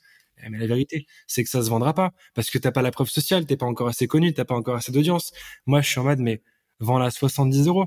Alors les gens vont dire, ouais, putain, 70 balles et tout, ah, tu vends vraiment pas cher. Mais on s'en fout. T'en vends une à 70 euros, t'en vends 10, ok? Ça fait 700 euros. Après, tu les vends à 100, après à 150, après à 200. Mais ce que je veux dire par là, et ça c'est pour tous les éléments, tu vois, c'est que il faut rationaliser, décomposer, comme tu le dis, et y aller étape par étape. Et en fait, c'est pas grave si au début t'es pas très cher, c'est pas grave si au début ton ego tu le ranges et tu dis mmh. je vends moins cher. Je veux dire, on me demande toujours quel est le bon prix. Le bon prix, c'est celui qui se vend. Forcément, quand tu as moins de preuves sociales, moins de clients potentiels, moins de prospects, etc., tu te vends moins cher. Et après, tu augmentes petit à petit. Mais parce que du coup, je vois des personnes qui débarquent et se disent ok, c'est bon, c'est le début de mon solo business, mais euh, j'ai quand même des compétences, etc. Et on me dit que mon heure, ah non, moins de 300 euros, c'est pas possible. Du coup, ils foutent un calendrier, 300 euros, il y a zéro vente. Et ils se disent ouais, mais attends, j'ai quand même pas me brader je préfère me brader et faire du cash, quitte à monter mes prix après, que me dire mon ego est serein, je suis bien, tu vois. Je coûte 300 euros de l'heure, mais j'ai zéro vente. Donc c'est vraiment ce truc, tu vois, d'y aller étape par étape. Et quand je parle de l'équation de la sueur, c'est ça, tu vois. L'équation de la sueur, c'est accepter de prendre son ego, tu le fous dans une boîte à chaussures, tu ranges dans un placard et t'avances, quoi, tu vois. Et tu dis, voilà, là, pour l'instant, ma vraie valeur, ce qui se vend, c'est ça. Et j'accepte. Et après, quand je vends 10 fois, je monte le prix. Et quand je vends 20 fois, etc., etc., tu vois. tiens, ça va, être l'occasion de te raconter une anecdote que j'ai jamais raconté en podcast. La première chose que j'ai vendue sur Internet, moi, c'était des, euh, des pages de vente. J'avais des compétences de, de, web design et de copie, donc naturellement, euh, c'était ça, tu vois. Aujourd'hui, euh, j'en vends encore, c'est encore une partie de mon activité, ça fait une, bonne partie de, de, mes revenus. Les premières pages que j'ai vendues, je les ai pas vendues, je les ai offertes. J'ai travaillé gratuitement parce que, bon, non seulement j'avais pas les compétences pour me vendre très cher à l'époque, mais j'ai travaillé gratuitement pour acquérir la preuve sociale, pour apprendre, pour avoir des retours, pour m'améliorer, pour monter en compétences. Et les trois premières pages de vente que j'ai fait, euh, en plus au tout début, tu sais quand tu te lances, quand tu fais un nouveau truc, ça te prend un temps fou. J'allais te demander ça pour combien de temps, ouais? Ça te prenait à l'époque combien de temps une, page de vente? À l'époque, ça me prenait une semaine. Maintenant, ça me prend une journée, tu vois. Ok. Donc euh, voilà. Donc ça prend du temps. Et euh, donc je l'ai fait, je l'ai fait gratos. Mais tout ça pour dire que c'est chiant de lire. Enfin, c'est normal. C'est à, la, fois, je comprends, mais c'est chiant pour les gens qui, qui se lancent, qui sont, qui sont pas au même niveau que toi, de lire sur les réseaux sociaux. Il faut doubler tes prix. Il faut se vendre plus cher. Il faut. Mais en fait, non. Ça dépend des situations uniques. Si t'as pas trop de compétences, si t'es pas trop avancé, si t'as pas de preuve sociale, mais travaille même gratuitement. T'acquiers la preuve sociale, tu montes en compétences, tu montes en crédibilité avec ta communauté. Là, tu commences à te vendre plus cher. Si à un moment, euh, t'es tout le temps sold out, je sais pas, sur tes bootcamps par exemple, t'es tout le temps sold out, en deux jours, t'as que des avis ultra positifs, bah, je te dis, bah putain ouais, là, faudrait peut-être penser à monter des prix, quoi. C'est qu'il y a un problème si t'es sold out en deux jours et que et que tu vends 10 heures de travail à, 500 euros, tu vois. Mais euh, ouais, toujours avoir les bons champs de référence, se comparer à ceux qui sont juste un peu avant nous et pas mettre d'ego dans le truc. Au début, euh, le but c'est de développer des compétences qui se vendent cher, d'acquérir de la preuve sociale, de créer une audience. Et s'il faut que tu gagnes que dalle pour le faire, tu vas gagner que dalle et étape par étape, tu vas réussir à monter quoi. Tu sais, ça me fait penser à, on en parlait hier, une phrase d'Oussama qui disait euh, un truc du genre, euh, tout le monde veut des revenus extraordinaires et une vie extraordinaire, mais personne n'est prêt à mettre les efforts pour une journée extraordinaire de travail. Tu vois, c'est-à-dire en fait, euh, on, rêve tous en fait de faire beaucoup, énormément. Et je le vois. Hein. Moi, tu vois, il y a des personnes que j'accompagne, elles ont une déterre, mais de malade mentale. Et en fait, au début, bah, elles gagnent pas trop, mais je sais très bien que six mois après, elles vont gagner beaucoup. Et ça se vérifie par les chiffres. Enfin, tu vois, là, sur toutes les personnes qu'on a accompagnées entre le sales lab, plus l'accompagnement sur le business, etc., on doit être à plus de, pas loin de 600 personnes quasiment au total sur tous nos contenus. Peut-être même plus. Ouais, je sais pas. bref, on s'en fout, tu vois, mais pas mal de monde. Et moi, en accompagnement, en coaching, j'ai eu plus de 200 personnes l'an dernier. Donc, j'ai quand même un bon échantillon de différentes personnes, ont différents business, etc. Ce qui est vrai, c'est que tout le monde ne réussit pas pareil, tu vois. En revanche, alors tu sais, il y a une phrase qu'on dit souvent, c'est euh, toutes les personnes qui ont le même objectif n'arriveront pas forcément au même résultat. En revanche, toutes les personnes qui ont la même exécution ont beaucoup plus de chances d'arriver au même résultat. Parce qu'en fait, la seule variable, c'est comment tu es. Bien évidemment, après, il y a le fit avec le marché, etc. Mais il y a ton exécution. Et ce que je sais, c'est que 100% des personnes que j'ai vues qui étaient déterminées et qui ont bossé comme des dingues ont eu une évolution de leur revenu. Alors pour certaines, c'était euh, plus 100%, pour d'autres, c'était plus 50%, pour certaines, c'est x5, x10. Ça dépend. Il y a tout, et bien évidemment, plus les réussites sont exceptionnelles, plus elles sont rares. Tu vois, des gens qui font x20, euh, t'en as pas tous les matins, tu vois. Mais ce que je veux dire, c'est qu'il y a une vraie variable entre, un, ton intelligence de réaction par rapport à ton marché, c'est-à-dire comment tu vas créer ton produit par rapport au fit, évidemment, et deux, ton exécution, parce que si tu exécutes comme un bourrin sur un produit qui se vend pas, bon, ça marchera pas. Quand tu cumules les deux, ça fonctionne systématiquement, tu vois. Et je suis pas là en train de te dire, oui, nous, on est là pour créer euh, des monstres et accompagner des, solopreneurs et solopreneurs qui font tous 10, 15, 20, 30 k 40 k par mois. C'est pas du tout ça, tu vois. Mais c'est que des gens qui veulent gagner 5 millions net par mois, si tu as un bon produit que tu exécutes bien en mode bourrin, tu, tu les fais. Tu vois. C'est ça. Et c'est marrant, c'est quand tu dis ça, on te dit, ah, euh, vendeur de pioche, tu sais, en mode menteur et tout. Parce qu'en fait, les gens, ça leur paraît pas concevable. Mais quand tu décomposes, je sais pas, tu vois, on, on l'a fait tout à l'heure. Je veux dire, 5 canettes, 5 000 euros net, c'est un revenu qui est énorme pragmatiquement, quand tu prends les choses correctement, c'est un revenu énorme, tu vois. 5000 euros net, si on part du principe que ton business c'est 100% de marge parce que tu vends du service quasiment, tu vois. On va dire que, et, au début, tu commences, été auto-entrepreneur, tu payes 11%, euh, puis 22% d'URSAF. Avec un peu de bol, tu as le prélèvement libératoire, c'est de 2%. Je vais dire, je sais pas, ok, 5 euh, canettes, tu dois rentrer 8000, on va dire, allez, et t'enlèves tes quelques charges. Tu dois rentrer 8000 de CA. 8000 de CA. je veux dire, tu découpes 8000 de CA, c'est 16 euh, personnes que tu accompagnes à 500 euros, tu vois. 500 euros, c'est, euh, je sais pas, 5 euh, fois une heure de coaching. Et bah, dans ton mois, tu fais 7 fois 5 heures de coaching. Ouais, ouais, tu vois ce que je veux dire? Ah, non, mais... C'est décomposer, mettre la sueur et surtout pas se dire ouais mais attends moi je vais faire comme ceux qui ont déjà euh, deux ans d'expérience dans le solo business c'est-à-dire qu'en fait tu peux être excellent dans ton domaine avoir une très forte expertise mais démarrer dans le solo business et te planter au début parce que t'as pas fait les efforts de création d'audience etc et que tu te prices trop cher. En fait il faut accepter de mettre ton ego de côté et te dire ok j'ai une grosse expertise sur tel ou tel domaine mais je débute j'ai pas d'audience ils me connaissent pas j'ai pas de preuve sociale etc donc j'accepte entre guillemets de me brader si j'ai vulgairement de me prostituer un peu tu vois parce que je sais que ça vend. Et après je vais leverager toute cette preuve sociale et tous ces éléments et tous ces clients pour faire un système de recommandation mais tu vois ce qui est marrant c'est que Max il en parlait Lui, il a, il a et encore, tu dis une semaine, c'était plus longtemps. Il vendait ses premiers sites et parfois, euh, je sais peut-être pas, c'était plus d'une semaine. Il mettait plus de deux semaines à les faire Mm. parce qu'il voulait que ce soit nickel. Il y avait des calls de partout, etc. Il a pas rentré de cash. Sauf que quoi? Bouche à oreille. Après, les premiers, c'était 1000 balles. Et après, 2000. Et après, 3000. Et en fait, son business, bah, il avait même pas de page de vente, même pas de site Ouais. pour en parler parce que c'était que du bouche à oreille. Donc, ce que je veux dire, c'est qu'en fait, au début, tu fais Ouais, des efforts, sûr. mais tu vois pas les, les, les retombées. Mais très, très, très rapidement, Et les tu effectuer. finis. Exactement. Ouais, ça c'est hyper simple. Im- Imagine j'avais voulu vendre des sites chers parce que tout le monde dit de se vendre cher à des gens, ça aurait été long, les gens auraient été moyennement satisfaits. Et non, tu fais le contraire.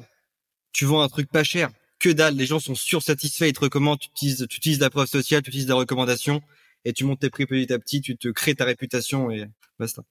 En fait, c'est du bon sens paysan, tu vois. Ouais, 100%. C'est juste ça, quoi.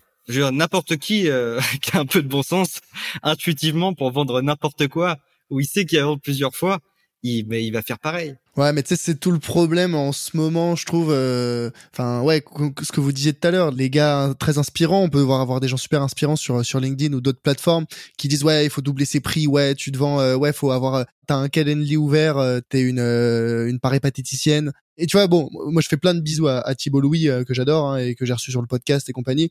Mais tu vois, et, il le précise parfois dans ses posts, c'est intéressant, c'est bien que les conseils qu'il donne, c'est pas toujours adapté à des gens qui démarrent et qui sont à zéro. Et il le dit et il a raison de le préciser parce que je pense qu'il y a trop de gens qui disent ah ouais ok non non mais moi faut que si jamais je me prasse à moins de je sais pas moi 200 300 euros de l'heure euh, je suis une merde euh, alors que ça ça marche pas comme ça faut éviter vous l'avez dit tout à l'heure très justement de mettre trop d'ego dans la balance. Je pense que l'ego c'est un des pires ennemis quand on veut se lancer en tant que solo et que on, a besoin de, de faire ses preuves.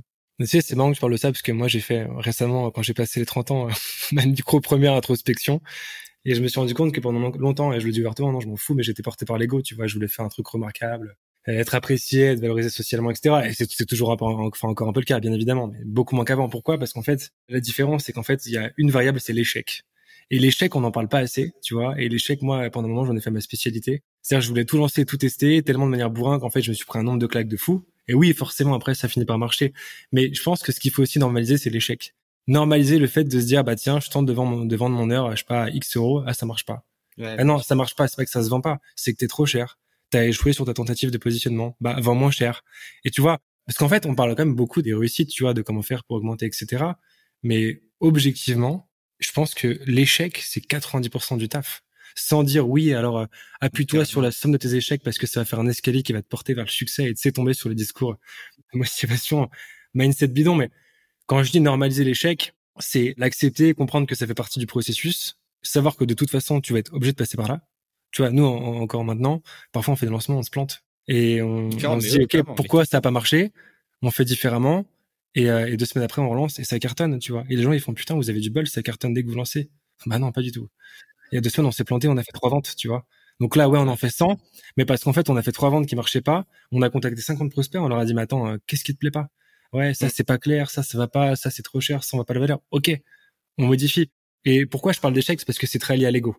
Tu vois, l'ego, t'as la posture sociale, c'est-à-dire je veux avoir un truc qui est valorisé, etc. Et je veux pas que les gens me voient échouer. Et même si on commence à dire maintenant que l'échec devient un peu sexy, tu sais, parce que t'as des, des entrepreneurs chevronnés qui commencent à en parler, qui disaient oui, avant j'ai échoué, maintenant je suis successful, etc. La vérité, c'est que l'échec il est mal perçu. Tu vois, l'échec il est mal perçu parce que déjà toi, tu prends un coup, tu te dis putain, j'ai échoué, et donc tu te dis mon produit n'a pas marché, donc je suis mauvais. Raccourci débile, mais c'est ce que tu fais.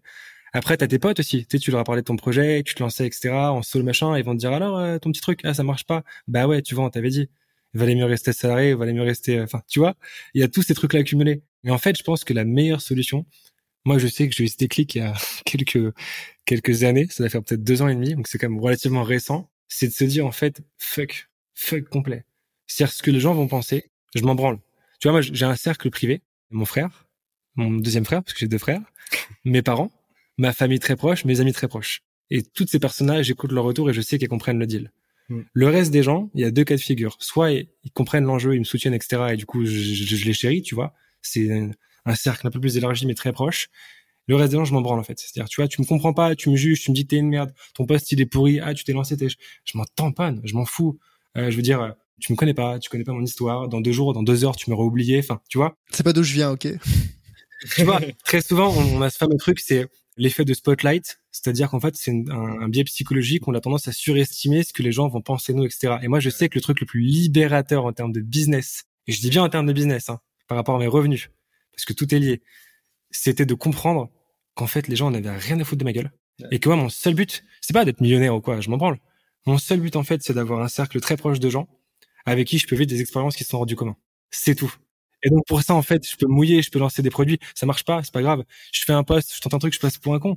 Je m'en fous, c'est pas grave, tu vois. Les gens ils vont me dire ouais, tu sais, parfois tu passes sur les groupes euh, Nurshi machin, tes posts, on te fait des commentaires dessus, tu te fais fumer par des haters, etc. Mais ça, ça c'est devenu un succès ça maintenant. Tu passes, tu passes sur les Nurshi, t'as percé.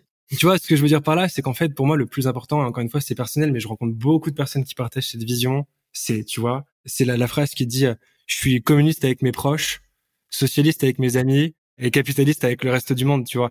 Ça veut pas dire du coup, je pense qu'à ma gueule, je suis égoïste et j'emmerde le monde.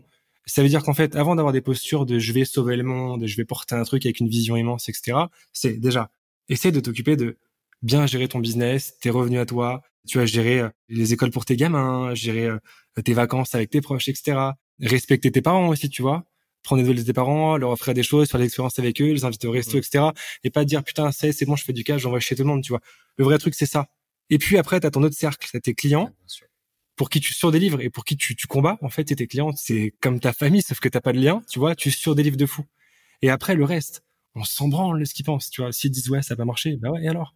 Et tes amis, entre guillemets, qui vont te stigmatiser parce que ton produit s'est lancé, spoiler, c'est pas tes amis en fait, parce que tes vrais amis, et c'est un bon tri, tu vois. Moi, je sais que mes amis très proches, j'en ai peu, tous ils comprennent le truc, tu vois. Ils savent très bien que euh, y a des moments où je suis pas là parce que je bosse, qu'il y a des moments je suis un peu en bad mood parce que je me suis planté, que je doute, etc. Mais ils sont là, tu vois. Et c'est là aussi que tu fais le tri entre les potes et les amis, parce que les amis ils vont accepter ça et ça va être ton vrai cercle proche. Mm. Et les potes, ils vont te dire ah ouais ton petit truc et tout, ouais j'ai eu ah putain tu t'affiches, tu passes sur LinkedIn, ah je t'ai vu sur un groupe, tu te fais défoncer. Mais en fait mec, ferme ta gueule. Ah, tu vois, mm, mm, je suis cash. le podcast sera pas censuré, mais ce que je veux dire c'est ça en fait, tu vois, c'est mettre cet ego de côté et te dire en fait qu'est-ce qui compte vraiment est-ce que c'est ta qualité de vie avec tes proches et les relations que tu entretiens avec tes clients et tous les partenaires avec qui tu vas nouer des relations assez fortes au fur et à mesure du temps? Ou est-ce que c'est ce que va passer pour ces commandes des mortels qui, de toute façon, euh, pour certains, euh, passent leur temps à fumer des gens qu'ils connaissent pas et qui critiquent des choses euh, qu'ils auraient jamais faites eux-mêmes. Tu vois ce que je veux dire? Et en fait, quand tu as cette prise de recul-là, tu te dis, mais c'est bon, je suis prêt à y aller, je suis prêt à tenter, je suis prêt à échouer, je m'en fous en fait, tu vois? Parce que mon purpose, en fait, c'est mon cercle proche. Et petit à petit, après, j'élargis et j'essaye de shiner un peu plus sur un peu plus de monde, tu vois. Ouais, en, synthèse, moi, de ce que je retiens là, c'est il y a cette double dynamique de éviter l'effet spotlight, comprendre que euh, les gens, en fait, on n'ont rien à faire de toi. Et je te rejoins complètement. Moi, le jour où j'ai découvert après avoir commencé à poster sur LinkedIn que finalement, bah en fait, les gens s'en foutent de ce que tu fais. Les gens qui apprécient ce que tu fais, ils vont continuer à te suivre et ils vont te donner de la force. Ceux qui n'aiment pas ce que tu fais, ils vont juste arrêter de te suivre. Au pire quoi, ça devient des haters et les haters, tu leur donnes pas d'importance. Donc quand tu te libères de cette charge mentale d'en fait qu'en fait le monde ne tourne pas autour de toi, bah ça te libère énormément et tu prends beaucoup plus de décisions avec euh, aisance et qui vont jouer positivement pour toi. ça c'est la première dynamique de cet effet d'introspection. Et le second élément, c'est bah, finalement donner de l'importance autour de toi à ce qui est vraiment important, à tes proches, à tes clients, aux gens que tu accompagnes, aux gens qui apprécient ce que tu fais et qui veulent te soutenir. Et en fait, quand tu as ces deux éléments-là, bah en fait, le troisième élément qui est que sont les personnes extérieures, c'est ni toi, c'est ni ton cercle proche, c'est ni tes clients. Et ben en fait, c'est c'est pas poubelle, hein, encore une fois, mais quand tu as compris que tu peux pas plaire à tout le monde, bah en fait, tu cherches à plaire à ceux avec qui tu as envie de travailler, quoi. C'est ça, tu sais, sur ce dernier cercle, en fait, il y a, y, a, y a deux vérités, si, si j'ose appeler ça des vérités, sans, sans prétention. La première vérité, c'est que la plupart des gens s'en foutent de toi. C'est-à-dire, en fait, tu penses toujours que quand tu crées, par exemple, un post LinkedIn, c'est une œuvre majeure et qu'ils vont s'en rappeler et tout. Ah non, deux jours après, ils auront oublié. Mais c'est dur d'accepter ça. Hein. C'est dur d'accepter ça. Hein. Au début, quand tu commences. Hein. Ouais, c'est oui, oui, carrément. Mais après, tu le comprends et tu dis bon bah voilà. Donc la plupart des gens s'en foutent. Et l'autre vérité, c'est pour ça que je me, je t'en perds toujours un peu mes discours, c'est que il y a beaucoup de gens qui sont bons par nature en fait. C'est juste qu'ils interagissent pas avec toi, etc. Mais en fait, c'est pas en fait. Euh, il y a des gens qui s'en foutent, tes clients qui adorent et le reste c'est des haters, tu vois. C'est qu'en fait, il y a beaucoup de gens qui sont bons qui te soutiennent comme ça, par sympathie, qui t'envoient des petits messages et tout. C'est ça la vérité, tu vois. Qui osent pas parfois interagir avec tes posts, etc. Et en fait, le truc, c'est de te dire, voilà, comment tu occultes hmm. tous les haters potentiels et comment tu acceptes qu'il y a des gens qui s'en foutent pour te dire, moi, mon but, c'est juste d'apporter de la valeur à mes clients et aux personnes qui vont m'attirer du positif et comment je leur rends ce positif qu'ils m'envoient. Mais la, vérité, c'est comme ça, tu vois. Et alors, parce que souvent, tu sais, on compare, on dit, ouais, putain, TikTok, tout le monde est désagréable. Ok, donc en gros, il y a les gens qui nous aiment et le reste, c'est tous des connards. Bah, en fait, non, pas tant que ça. Moi, je me rends compte qu'il y a plein de gens, parfois, quand tu fais des confs et tout, physiquement, tu les croises, t'as jamais interagi avec eux, etc. Les gens, ils sont foncièrement bons et gentils. Tu vois ce que je veux dire? C'est que, en fait, parfois, je crois euh, en une profonde humanité des gens, tu vois. Et en fait, créer du contenu et te mettre en avant, oui, ça t'expose, donc oui, tu prends des risques, mais ça va attirer à toi des personnes euh, qui seraient jamais venues vers toi sans ton contenu, tu vois. Donc c'est toujours cette sorte d'ambivalence entre c'est des gens qui s'en foutent complètement et t'acceptes ça, t'es ok. Les gens qui vont te défoncer quoi qu'il et les gens qui vont euh, surgir de nulle part comme des rayons de soleil un peu, tu vois, qui vont t'apporter du positif et t'apporter. Non mais c'est c'est un peu la question de la de la balance, tu vois. Qu'est-ce que ça peut t'apporter d'un côté et qu'est-ce que tu risques de l'autre? Mais putain, en fait, créer du contenu sur Internet, mais tu risques rien. Tu risques rien. À moins que tu aies un succès de malade. c'est ça qui est très drôle.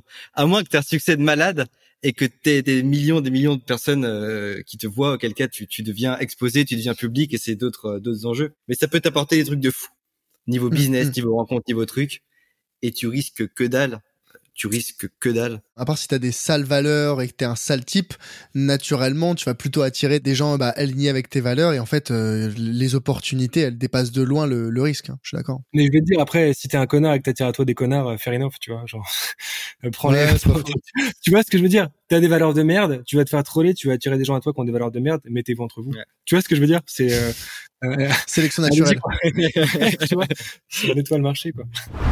Hello, c'est Charlie. Je me permets de faire une petite pause de quelques secondes pour te demander, si tu apprécies l'épisode, de penser à le noter 5 étoiles sur ta plateforme d'écoute. Ça m'aide énormément pour faire grandir le podcast et je t'en serai éternellement reconnaissant. Allez, on reprend l'épisode. Moi, je voulais enchaîner les gars euh, sur euh, une partie euh, peut-être pour des. Là, on a on a on a parlé plein de choses sur le sur le soloprenariat et justement pour des personnes qui voudraient se lancer mais qui se disent ouais bon bah c'est bien beau là on parle de coaching à une heure et machin mais vous concrètement Thomas et Maxime Rivol, quand vous vous êtes lancé, alors Maxime, toi, tu étais encore étudiant, euh, en tout cas quand Thomas travaillait déjà, de ce que je comprends. Quand vous vous êtes rejoints, donc on va peut-être légèrement occulter, pas les expériences, mais en tout cas euh, l'histoire, quand Thomas était euh, chez Kimono, et enfin bref, ta, vie d'avant. Quand vous vous êtes lancé en tant que solopreneur à deux, comment est-ce que vous vous êtes lancé? Avec quel argent? Et surtout, comment vous avez fait vos premiers euros? Bah alors au niveau de, je te laisse répondre sur sur l'argent, je réponds sur le comment. On s'est lancé euh, sans argent, avec l'obligation de faire de l'argent euh, rapidement. On avait deux profils différents. Moi, j'étais étudiant, j'étais euh, à Sciences Po, je faisais des sciences sociales et de la philosophie. Autant dire que pour gagner de l'argent avec des sciences sociales et de la philosophie, c'est c'est pas facile.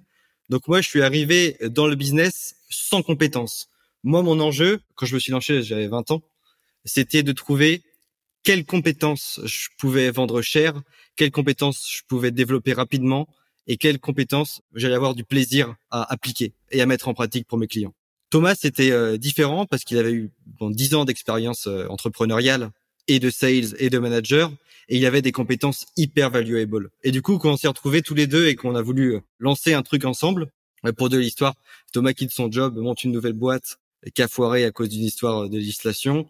Moi, j'arrête mes études, on se retrouve tous les deux, on se dit faut qu'on monte un truc ensemble. Et il y avait euh, le skill le plus valuable qu'on avait à deux, c'était l'expertise de Thomas autour du sales et autour du closing, parce qu'il avait euh, closé plusieurs millions, parce qu'il avait formé des équipes de sales entières, et donc il avait des compétences hyper valuable.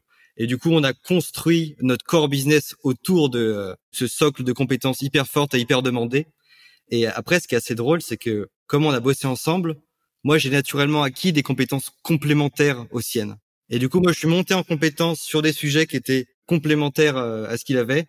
Et finalement, on a, on, a, très bien bossé ensemble et euh, on a. On a C'était quoi ces compétences complémentaires? Alors au tout début, il avait les compétences sales et moi, j'ai acquis toutes les compétences tech qui allaient à côté. Par exemple, quand on vendait des, des tunnels, euh, des funnels de vente, des automatisations, des pages de vente, je m'occupais de toute la partie tech.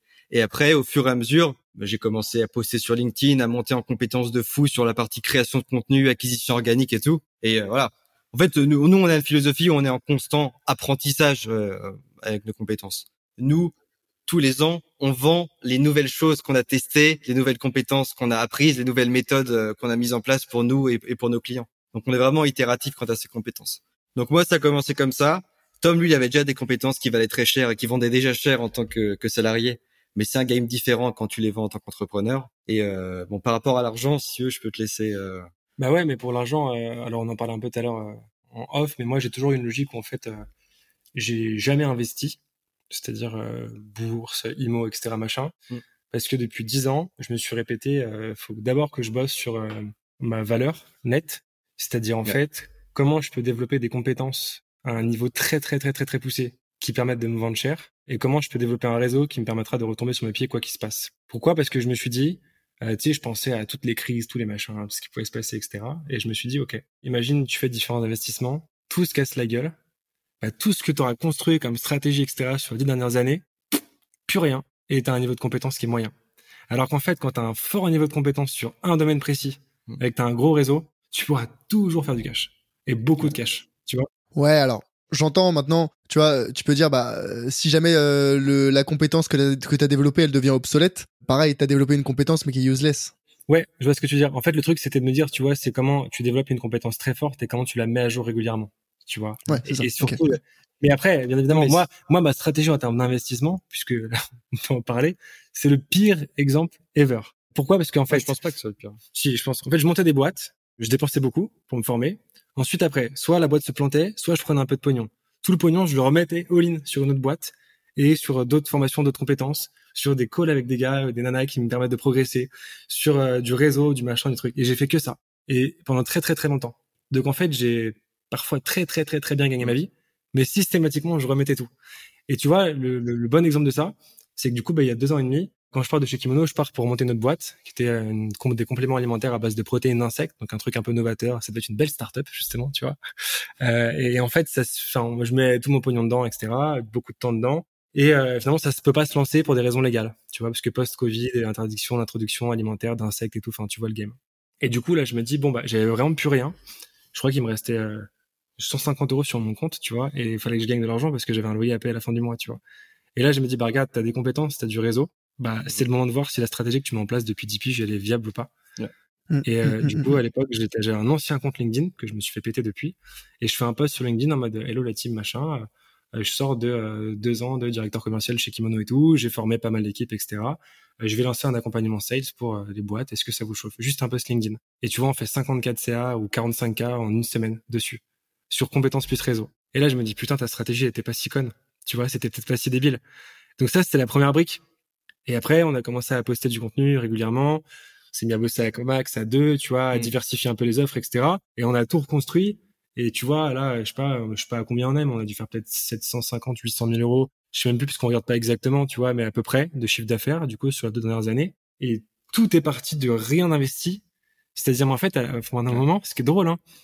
Je me souviens, à l'époque, même mes potes, ils pensaient que j'étais blindé et tout. La vérité, c'est que j'avais 150 euros sur mon compte courant, mais j'avais deux assets la compétence très pointue sur le sales et la conversion et le réseau très développé. Et ces deux trucs, je les ai cumulés, boum, et tu vois, on a sorti euh, post LinkedIn. Max a fait sa première page de vente, il a appris le no-code en, deux jours. Et tu vois, on a fait de 54 CA euh, rapidement comme ça, sur compétences plus réseau. Donc c'est pour ça qu'en fait, ma stratégie d'investissement, c'est la pire. Alors ouais, maintenant, pour m'amuser, je mets un peu sur le Bitcoin euh, pour rigoler, tu vois. Mais c'est la pire ever. Mais c'est mon choix. Et t'as plein de gens qui vont te dire, ouais, c'est absolument stupide, etc mais j'ai eu plusieurs fois la preuve qu'en fait c'était pas si con, tu vois. Et donc le truc c'est développer un fort niveau d'expertise sur un domaine particulier et systématiquement la faire évoluer, tu vois, pour justement que jamais ce soit obsolète. Parce que tu vois, par exemple, si je prends la vente, bon bah là, on peut dire que par exemple le closing B2B qui est une, sous-partie, on va dire bah ouais mais ça ça peut évoluer, le mode de closing peut évoluer, tu avais de la visio, du physique, etc. Ok, la connaissance d'éléments et la psychologie, ça changera jamais, never, ça évoluera peut-être.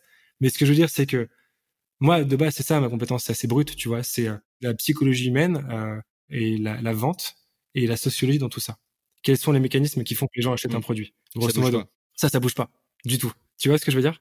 Non, mais c'est pour ça, tout ce qui est euh, humain, intrinsèque à l'humain, ça va rester d'actualité. Pour le coup, et je serais d'accord avec Max là-dessus, ta stratégie d'investissement, bah, elle est pas déconnante, c'est pas la pire, mais je reformulerais plutôt en disant c'est pas une stratégie d'investissement sur les revenus des capitaux. En fait, tu vois, on considère qu'il y a deux, il y a deux sources de revenus. Hein. Tu as les revenus du travail et tu as les revenus des capitaux. Revenu du travail, c'est bah, ton salaire, c'est tes revenus d'indépendance, c'est ce pourquoi tu as, travaillé. C'est toi qui travailles pour générer ton argent. Après, tu décorrèles tout ce que tu veux, mais c'est toi qui l'as fait, cet argent. Et tu as les revenus des capitaux. Revenus des capitaux, c'est bah, ton argent que tu as mis à travailler, exemple en investissant en bourse, en immobilier, peu importe, et qui génère des intérêts. Et donc ces intérêts-là, c'est les revenus des capitaux. Et donc habituellement, on considère que euh, l'investissement, l'objectif, c'est bah, de développer ces revenus des capitaux jusqu'à un point où tu atteins ce graal, avec beaucoup de guillemets, de l'indépendance financière, où tu plus besoin de travailler, ou en tout cas les revenus de tes capitaux te permettent de vivre confortablement. Donc ça, c'est un peu voilà la première approche. Et on dit du coup quand t'investis, bah ouais, euh, investis dans euh, l'immobilier, dans la bourse, dans plein de choses au début, j'étais vachement, tu vois, quand j'ai quitté mon, mon job de, de salarié, parce que j'étais passionné par les finances personnelles et l'investissement, je me suis dit, ah ouais, mais non, mais c'est ça le Graal, c'est mettre 100, 200, 500 euros par mois dans euh, des ETF, des machins, euh, et, et c'est comme ça que tu atteins la liberté financière. Et en fait, j'ai ouvert un peu mes chakras, euh, appelle ça comme tu veux, en me disant, ouais, mais investir dans toi, c'est autant ou presque plus valorisé, valorisant que d'investir dans euh, l'immobilier, les actions, les ETF, les machins. Je sais pas si vous connaissez Alex Hormozy. Ouais, bien sûr. Lui, il parle souvent du S&P, donc le S&P c'est c'est la bourse américaine en gros, et il compare souvent le S&P versus le S&Me, où en fait le S&Me c'est le principe d'investir dans soi et de développer ses propres compétences, ce que tu as fait finalement Thomas, tu vois. Et je pense que c'est tout aussi intéressant et ça fait partie de sa stratégie d'investissement. Moi, perso, j'ai eu beaucoup de mal, tu vois, à me dire, ouais, mais attends, euh, là, je vais payer 100, 200, 500, 1000 euros euh, un coaching, une formation, un échange avec quelqu'un pour, pour développer des compétences. Parce qu'en fait, on n'a pas le ROI immédiat, mais j'ai envie de dire, dans la bourse ou dans l'immobilier non plus, t'as pas un ROI immédiat. Mais c'est un step, c'est un type d'investissement qui est pas du tout, du tout, du tout à négliger. Et euh, là, on peut croire, je, je tire contre mon goal, hein, euh, dire moi je suis conseiller en investissement, je dis aux gens investissez. Non, pas du tout. Moi, mon objectif, euh, que ce soit avec ce podcast, ma newsletter ou tout, tout, c'est que les gens ils gèrent mieux leur argent ou qu'ils l'utilisent de la façon la plus euh, efficace pour qu'ils soient épanouis dans leur vie. Et si jamais ça passe par développer tes revenus des capitaux, tant mieux. Si jamais ça passe par développer des compétences qui derrière vont te permettre de euh, bah, lancer une activité d'indépendant, tant mieux aussi. Tu sais, je pense à un truc qui est, vachement intéressant par rapport à ce que tu dis, c'est que, en fait, je pense que ça dépend aussi de, chacun, de ton statut, ton activité, tes revenus à un instant T. C'est-à-dire qu'en fait, tu vois, par exemple, sur des revenus plus ou moins modestes, ça peut être intéressant potentiellement de te dire, tu vois, euh, j'investis tant, 100 euros, 200 euros de chaque côté, etc. Mais il y a un moment donné où, en fait, moi, je me suis dit, OK, j'aime pas le risque. Donc par exemple, tu vois, tout ce que je mets en crypto, c'est pour jouer. C'est du virtuel, je compte pas dessus. Je mets, je m'amuse, on voit, ça bouge, etc. Qu'est-ce que je ferais de sûr? Je ferais de l'IMO. Sauf que l'IMO, c'est jamais vraiment euh, du passif parce que tu as quand même des trucs à gérer, tu vois. Donc voilà. Qu'est-ce qu'il y a d'autre de sûr? Le S&P 500. C'est pas déconnant parce que le rendement moyen, c'est 10% par an sur X temps. Ok, d'accord, mais cet argent, si je l'investis sur mon business, mais je fais beaucoup plus que 10% de rendement en bossant autant. Tu vois ce que je veux dire? Donc c'est pour ça que c'est biaisé. Bah en bossant autant, c'est ça où je, tu vois la, bourse. Alors juste le S&P c'est plus 8% par an, mais enfin 10% les 10 dernières années, mais historiquement c'est plus 8, mais on s'en fout. Et l'immobilier pareil, ouais bah c'est quand tu gères des biens, c'est une galère. Après moi je parle pas mal dans mes contenus de, de SCPI, c'est de l'immobilier pierre papier, c'est de l'immobilier passif, bref, c'est des détails. Mais je sais plus pourquoi je disais ça. Euh... non, si, si, par rapport à la vision décorrélée du temps, etc. Mais c'est qu'en fait, si tu veux, c'est le truc de se dire, tu vois, euh, tu fais un, un lancement d'un produit digital, tu vas bosser comme un dingue dessus, comme un taré, tu vas rentrer 100 000 euros de marge. Enfin, c'est ça, ton rendement de l'année, quoi. Enfin, tu vois ce que je veux dire? Et pour moi, il y a vraiment deux modèles. Euh, bah, il y, a, y, a, un livre, je saurais plus te dire le nom euh, et l'auteur, mais le but, c'est d'être salarié, d'investir tous les mois et de prendre sa retraite à 40 balais. Tu vois ce dont je parle ou pas? C'est un peu le mouvement FIRE, quoi. Ouais, exactement. Ouais, exactement. Et en fait, ouais, pour moi, il y a vraiment deux visions. Il y a la vision revenu passif, revenu actif. Là, je parle de la vision de comment tu deviens riche, comment tu deviens indépendant financièrement? Pas comment tu le restes ou pas comment tu fais encore plus. Euh. alors comment tu construis euh, un patrimoine qui te permet de plus bosser si tu as plus envie de bosser. Je pense que quand tu peux être salarié, être payé 6 000 euros par mois net et investir tous les mois une partie avec les effets cumulés, tu deviens indépendant financièrement. Je pense que ça peut être hyper efficace. En revanche, quand tu es entrepreneur, quand tu as une boîte, l'effet de levier est beaucoup plus puissant quand tu mets ton argent sur du revenu actif. À notre sens, mais pour nous, c'est incroyable. si on met 20 000 euros en Facebook Ads, mais on a un ROI qui est beaucoup plus puissant que si on met euh, 20 000 euros euh, en bourse. Si on met 20 000 euros, je sais pas, en coaching ou en mastermind avec des entrepreneurs plus avancés, on a un ROI tellement plus rapide et tellement plus puissant que en fait, nous, notre focus, c'est de développer notre revenu euh, actif. Et en fait, je pense que tu partages ma vision, Tom, mais tant qu'on génère pas plusieurs millions nets par an de revenus actifs, c'est pas notre priorité le revenu passif. Tu vois, nous, on n'est pas, on n'est pas multimillionnaire, tu vois. Ce qui nous rendra multimillionnaire, c'est le revenu actif. On en est convaincu à 100%. Parce que c'est un levier qui est beaucoup plus rapide que si on misait tout sur le revenu passif. En revanche, dans d'autres modèles, dans d'autres cas, euh, notamment quand tu es salarié bien payé dans des gros jobs, ça peut être une stratégie hyper intéressante de faire du revenu passif. Mais nous, la philosophie, c'est on mise tout sur revenu actif et tant qu'on peut, qu'on n'a plus d'idées pour augmenter notre niveau de vie, on continue à dépenser. Et à un moment, quand on aura tellement de revenus actifs qu'on pourra plus augmenter notre niveau de vie, là, on va investir. Et là, on aura une stratégie pour rester riche. Mais euh, dans notre vision, euh, on ne deviendra pas riche grâce aux revenus. Tu sais, il y a, y, y a, un autre paramètre que j'ajoute qui, qui est peut-être pas commun. C'est qu'il euh, y a une notion de, de, plaisir. Où en fait, là, on arrive à un moment donné où on a des très très bons revenus, forcément, parce que grosse audience, beaucoup de boucheries, etc. Mais où on prend un plaisir dingue à développer ce revenu actif. Et où on n'est pas du tout... alors, on se met volontairement sous l'eau parfois quand on fait des, des, énormes rushs, tu vois. Mais en fait, euh, moi, je prends beaucoup plus de plaisir en ce moment à créer des nouveaux produits, faire de nouveaux accompagnements, monter de nouvelles offres, etc., qu'à me dire, euh, ouais, je vais euh, faire de l'IMO, etc. Tu vois ce que je veux dire? Donc, en fait, mais et encore une fois, nous, on est, on n'investit pas, euh, on est très mauvais, on donne pas de conseils, genre, enfin, on en parlera jamais parce que on connaît pas assez, on est, on n'est pas assez dedans. Moi, pour moi, quand t'as pas vraiment défoncé un sujet, t'es pas légitime pour en parler, tu vois. Et donc, du coup, en fait, pour l'instant, on se dit, on verra après. Là, pour l'instant, ce qui nous amuse et ce qui est ultra rentable, on a la chance que ce soit le même truc, c'est développer ce revenu actif, tu vois. Et en fait, c'est de te dire, surtout qu'on a remarqué un truc qui est assez marrant, c'est que plus on délivre de valeur, plus on génère de business. C'est-à-dire, en fait, nous, l'intégralité de notre business model, il est basé sur la recommandation. Alors oui, sur l'acquisition par la, la, création de contenu, ok. Mais par exemple, Max parlait d'ads, ben on n'en a pas encore fait, tu vois. Mm. Jamais.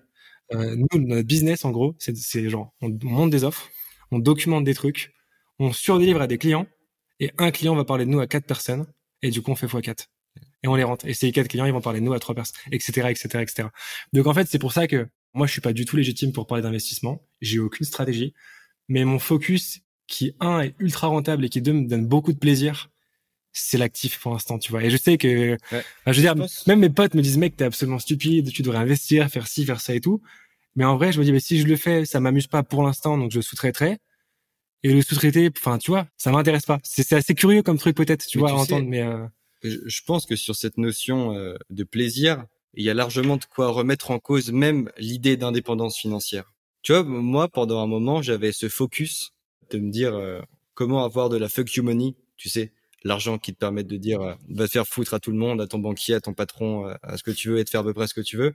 Et donc quel seuil je vais devoir atteindre sur mon compte en banque ou, ou placer en investissement pour être libre, pour être financièrement indépendant? moi j'avais j'avais noté 3 millions d'euros, tu vois, placés. Comment t'es arrivé à ce chiffre? Je sais pas, j'avais fait un calcul avec ce que, ce que j'ai, ce dont j'avais besoin pour vivre et ce qui me restait après impôt à 5 ou 6% par an, je sais plus. Ok. Je me souviens de, de, ce chiffre. Et en fait, un jour, je me suis posé la question, je me suis dit, genre, qu'est-ce que je ferais si j'avais ces 3 millions? Mmh. Et tu sais, le truc qui est dingue, c'est que si j'avais ces 3 millions, mon quotidien, il changerait pas tellement par rapport à mon quotidien actuel. C'est-à-dire que actuellement, moi, je suis solopreneur, je gagne bien ma vie, plus de 10 000 euros net par mois j'ai du temps pour euh, kiffer avec mes avec mes potes, avec mes proches, avec ma famille. Je peux voyager, je fais du sport tous les jours. Euh, j'ai un business qui me prend pas trop de temps, qui me plaît. Je prends du plaisir à accompagner les gens que j'accompagne, je prends du plaisir à bosser, à créer du contenu, je prends du plaisir avec mes clients. Et en fait, voilà, si j'avais une énorme indépendance financière, si j'étais multimillionnaire, je prendrais pas significativement plus de plaisir dans mon quotidien, tu vois. Et c'est ça qui est génial avec le solo business, c'est que tu peux rapidement, on y revient, tu vois, mais tu peux rapidement atteindre un seuil durant lequel plus d'argent te donnera pas plus de plaisir. Et en fait, au lieu de me dire combien il faut que j'ai d'argent sur mon compte pour pouvoir faire tout ce que je veux, je me dis je fais ma journée idéale, je veux faire tout ce que je veux dans ma journée, comment je fais pour le monétiser? Tu vois ce que je veux dire? J'inverse la question. Tu sais, c'est marrant euh, ce, que dit Max parce que j'ai un très bon copain qui lui pour le coup euh, investit beaucoup, a trop gros revenus, etc. Et quand je dis que lui c'est autre chose, c'est que euh, Fortune perçoit un peu plus de 300 millions, tu vois. Donc on est quand même sur quelque chose de colossal, tu vois son quotidien c'est le même que le nôtre. Il est au SMIC LinkedIn quoi. Ouais. ouais bien sûr. donc tu vois c'est que donc euh, si tu veux plus de 300 millions, donc là tu te dis bon bah tu fais ce que tu veux de ta vie. Alors bien évidemment, c'est encore une autre vie, tu vois. Si tu fais les voyages que tu veux, la, question de la sérénité par rapport à, à, ton toit sur la tête, à l'éducation de tes gamins, les machins, etc. Tu te poses plus la question, tu vois. Mais pragmatiquement, ton quotidien c'est le même. En fait, pour moi, si tu veux au début, l'argent est nécessaire parce que ça t'achète ta vie, tout simplement. C'est comment tu vis, c'est qu'est-ce que tu vas manger, qu'est-ce que tu vas mettre dans ton corps, est-ce que tu vas pouvoir avoir le temps de t'entraîner, est-ce que tu vas mm. pouvoir avoir un bon niveau de santé, etc. Première étape, c'est ça. Deuxième étape, ça t'achète des options. Tu vois, c'est tu dis voilà maintenant euh, j'ai telle et telle option, euh, je peux aller ici ou je peux aller là, je peux bouffer ci, je peux bouffer ça, je peux choisir, je peux décider d'arrêter de bosser pendant six mois si je veux, voilà. Et troisième étape après, ça t'achète de la sérénité et des années d'avance en fait. Tu vois, c'est-à-dire tu dis potentiellement euh, là j'ai dix piges devant moi avec un train de vie énorme, je peux voyager, faire des trucs mmh. sympas avec mes proches, faire des cadeaux, faire des restos, des putains d'expériences, etc. Tu vois. Et en fait après au-delà, t'accumules et tu vois j'ai beaucoup de potes, et je dis potes, hein, pas amis, mais beaucoup de potes qui sont très très très très très riches. Il y a aucune différence entre le mec qui a 2 millions de patrimoine et le mec qui a 20 millions de patrimoine. Aucune différence. Et d'ailleurs, la plupart des gens te disent que oui, ce qui va changer vraiment ta vie, radicalement, c'est quand tu vas commencer à gagner 6 7 000 euros net par mois, là putain, ça va changer. Après, tu vas faire 10, 12, 15, là ouais, dingo. Mais après, la différence, quand tu vas faire 50, euh... enfin, moi, je le vois, tu vois, le mois où j'ai gagné le, le, plus sur un mois, j'ai fait quasiment 100 000 euros net. Ça a rien changé du tout du tout. Si ce n'est que j'ai fait des trucs débiles et des expériences de ouf avec mes proches, euh, voilà. Mais ça a rien changé euh, que par rapport au mois où je prends 20, 25 000, 30 000 net. Ça change rien du tout. Tu vois. Donc en fait, la vraie différence, elle est atteignable en bossant beaucoup, mais c'est euh, 4 000 euros net, puis 5 000, puis 6 000, puis 10 000. Mm. Ça, c'est la vraie diff pour ton quotidien.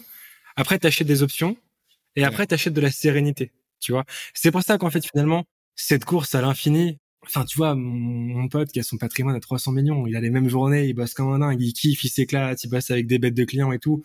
Euh, oui, le, truc qu'il a, Max parlait de la fuck money, tu vois, c'est un client le fait chier, il dit, mais va te faire foutre, je pas envie de bosser avec toi. Si jamais il veut passer du temps avec ses gamins, il se dit, bon, bah, tiens, voilà, je passe du temps avec mes gamins et là, pendant mm. six mois, je m'occupe que d'eux et je bosse pas. C'est des options et de la sérénité. Mais pragmatiquement, on court toujours après ce truc, ouais, les centaines de milliers, après les millions, etc. Mais la vérité, c'est que tous les mecs qui sont passés par là, et Nana, te diront, mais ouais, bon, il y a pas grand chose qui change quoi. Et tu vois, si le but c'est de te dire bah ouais, je sais pas, on fait tout pour arrêter de bosser à 35 ans, etc. Mais tu fais quoi de ta vie? Enfin, je veux dire, euh, moi, mon kiff le matin, c'est de me lever, je vais faire mon sport. Après, je lis mes messages, je vois quelques clients qui ont kiffé, qui m'envoient des bêtes de messages, je les appelle. Après, on m'en des nouvelles offres, on a des notifications, des paiements et tout, on a des retours. Ah tiens, ça marche pas, on fait un autre truc ça fait kiffer, on s'éclate, tu vois ce que je veux dire? Et après, si on va se dire bon bah on arrête, on arrête de bosser pendant euh, six mois, bah on arrête de bosser six mois et tout. Mais ton quotidien, en fait, la question c'est ça, tu vois, c'est quel est ton quotidien rêvé? Et pour moi, et encore une fois, c'est très personnel et ça dépend des gens, tu vois, mais pour certaines personnes, 5 millions net par mois, de manière récurrente, t'as ton quotidien de rêve, tu vois. Tu kiffes, tu fais ton sport, tu bouffes des bons produits, tu pars parfois en vacances, tu bosses avec des clients que t'apprécies, tu te rencontres des partenaires, tu vas voir régulièrement tes, parents, tu les invites au resto, tu vois tes frères mmh. et sœurs, tes cousins, tes machins, tes potes, tu kiffes ta vie.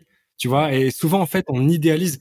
Moi jamais de ma vie, enfin genre le, mois où j'ai pris 100 000 net, euh, j'étais comme un dingue. Tu vois, j'étais en mode putain ça va changer ma vie. Ça a rien changé, rien du tout. Enfin je veux dire euh, oui, j'ai acheté une bagnole et tout, je suis content. Euh, basta. Enfin je veux dire tu vois, ce qui a changé ma vie c'est le début, c'est de me dire putain bah tu vois là quand je fais un bête de resto, bah j'invite toute ma famille et tous mes potes, tu vois, et je paye pour toute la table. Là ça change ta vie. Donc le truc en gros, c'est de se dire, est-ce que vraiment il te faut énormément pour te dire, bah je me casse et je bosse plus, mais tu vas te faire chier. Tu vois ce que je veux dire?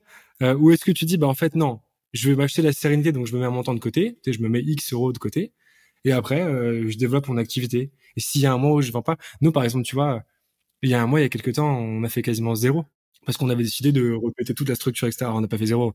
On a dû faire peut-être euh, 10 000 de CA qui tournaient à deux. Euh, voilà, tu vois mais euh, on on fait rien par rapport à ce qu'on fait d'habitude, tu vois. Mais on s'en foutait en fait, parce que le game c'était, ben, en gros là on a des produits et des services, etc. Comment on les rend meilleurs? Donc on a passé des semaines et des semaines et des nuits entières à bosser, à s'éclater, à appeler nos clients. Ouais, qu'est-ce que vous aimez pas, qu'est-ce que vous aimeriez, etc. Hmm. On rentrait pas de cash. Tu vois ce que je veux dire? Mais on kiffait. Donc en fait, pour moi, le plus important, mais c'est marrant d'avoir peut-être ta vision par rapport à toi, tu vois, qui accompagne des personnes, etc., et qui ont forcément des, visions. Euh, je, vais intervenir après, je vais intervenir après. vas-y, vas-y. Pour, pour, clôturer, tu vois, sans trop digresser, l'argent c'est ultra important, on va pas se mentir. C'est le plus important au début, tu vois. Mais après, c'est à quel niveau tu veux jouer, tu vois, et euh, quel est le niveau le plus probable, et quel est le niveau qui t'apportera le plus de, de bonheur, et est-ce que tu as besoin de mettre en place les efforts, etc., pour faire des dizaines de millions alors que ça va pas changer ta vie, tu vois? Je vois ce que t'es 1 million ou 3 millions. Euh... Bah tiens, bah c'est bien. je vais te poser une question. On, va inverser euh, l'interview. Et à choisir, tu choisis, euh, je sais pas, 8000 nets par mois avec un quotidien de ouf, des journées pas trop chargées, des vrais week-ends, un quotidien serein, ou 10 ans de grind comme un malade où tu vois pas ta famille, tu bosses le week-end pour après avoir 20 euh, millions sur ton euh, compte en banque. Ouais. Bah, je pense qu'il y a quelques années, j'aurais pu hésiter. Maintenant que je suis devenu indépendant, que je suis devenu solopreneur et que voilà, j'ai ma vision, elle a changé à ce niveau-là. Il y a aucune hésitation. C'est bien évidemment les les 8000 nets où tu kiffes ton quotidien et tu vois ta famille. C'est ça qui est Et c'est beaucoup plus atteignable. Ouais, ouais, non, mais, mais justement, mais en fait, pour un petit peu, voilà, rebondir sur tout ce que vous venez de dire, en vrai, euh, bah déjà merci euh, pour euh, cette petite aparté ou en tout cas cette, euh, cette explication sur entre les, revenus passifs versus les revenus actifs. Parce que en fait, pour tout vous dire, c'est un peu la raison pour laquelle je vous avais invité sur le podcast. Euh, sur le podcast, moi, j'invite tout le temps des gens avec qui je discute de revenus passifs ou en tout cas de revenus des capitaux. Et j'invite maintenant un peu plus des entrepreneurs, mais je pense j'avais cette conviction-là et finalement j'avais raison. Ma bonne intuition m'avait dit que vous, vous aviez vraiment cette euh, volonté de développer un business autour de votre vie de développer vos revenus actifs, d'investir dans vous-même pour derrière bah, euh, kiffer finalement euh, kiffer votre activité votre quotidien euh, les gens avec qui vous travaillez. Et c'est justement pour un petit peu ouvrir euh, ces perspectives là à mon audience et à tous les gens qui nous écoutent et qui ont l'habitude de se dire ah ouais ouais moi faut que je, je grind pour pouvoir investir pour ensuite pouvoir atteindre la liberté financière je suis un petit peu biaisé parce que je suis des, deux côtés en même temps. Vous, vous êtes plus direct et c'est pour ça que je vous ai invité sur le podcast. C'est voilà à, ouvrir vos chakras en vous disant mais en fait euh, développer des revenus actifs c'est aussi une très très bonne façon d'utiliser son argent. Il faut ouvrir ses perspectives à, ce niveau là et voilà, en fait, euh, moi, pourquoi j'ai fait ce podcast, c'est voilà, initialement pour euh, parler des revenus des capitaux, mais c'est que les gens se disent non, mais en fait, développer ses revenus du travail, c'est aussi quelque chose d'intéressant, de peut-être même plus atteignable, plus rapidement que ce qu'on imagine, et c'est finalement que chacun prenne des décisions éclairées et qu'il ait conscience que je peux faire ci ou je peux faire ça. J'ai différentes options dans l'utilisation de mon argent. Et derrière, c'est cet objectif, c'est à partir du moment où tu utilises ton argent de façon éclairée, bah, je considère que tu, fais une bonne utilisation de ton argent. Mais c'est exactement ce que tu dis. Moi, ma, conviction, c'est euh, la mesure dans tout, la nuance dans tout, tu vois. Enfin, en tout cas, c'est ce qui est pertinent. Ça veut pas dire que non on le fait. Mais ce qui est pertinent pour moi, en fait, c'est de te dire, euh, tu t'intéresses à ce que les gens disent, à ce qu'ils mettent en place, etc. Et enfin, chaque humain est différent chaque humain a une situation différente, chaque humain a une vie, des préoccupations, des peurs, une histoire et tout. Et donc en fait, je suis absolument anti-truc dogmatique, tu vois. Mais je me dis, dans tout ce que tout le monde partage, bah si machin peut piocher un truc ici et machin un truc ici, et que ça peut aider cette personne à avancer, go, tu vois. Mais pour moi, le vrai danger, c'est d'avoir un comportement dogmatique en fait et te dire tiens j'aime bien cette personne et je vais suivre exactement tout ce qui est fait. Bah faux parce que déjà son extérieur est différent de son intérieur potentiellement, tu vois et encore plus différent de toi, de ce que tu montres, etc. Premier élément. Et puis deuxièmement, t'as pas tout euh, l'historique, t'as pas la même situation, t'as pas le même métier, t'as peut-être pas, je sais pas, tu vois, quelqu'un euh, euh, qui démarre, qui est jeune, qui est célibataire, sans emprunt, machin, n'a pas la même situation et le même niveau de danger et de risque que quelqu'un qui a 36 piges, qui a deux enfants, qui a un emprunt à gérer, etc. Donc c'est pour ça que moi j'essaie d'éviter tout ce qui est dogmatique. Et nous, tu vois, on, teste plein de trucs et même nous, dans, dans notre réflexion, on écoute plein de gens, plein de pensées à gauche à droite. Et à chaque fois, on essaie de tirer tu vois, les quelques trucs un peu intéressants qu'on tente d'appliquer.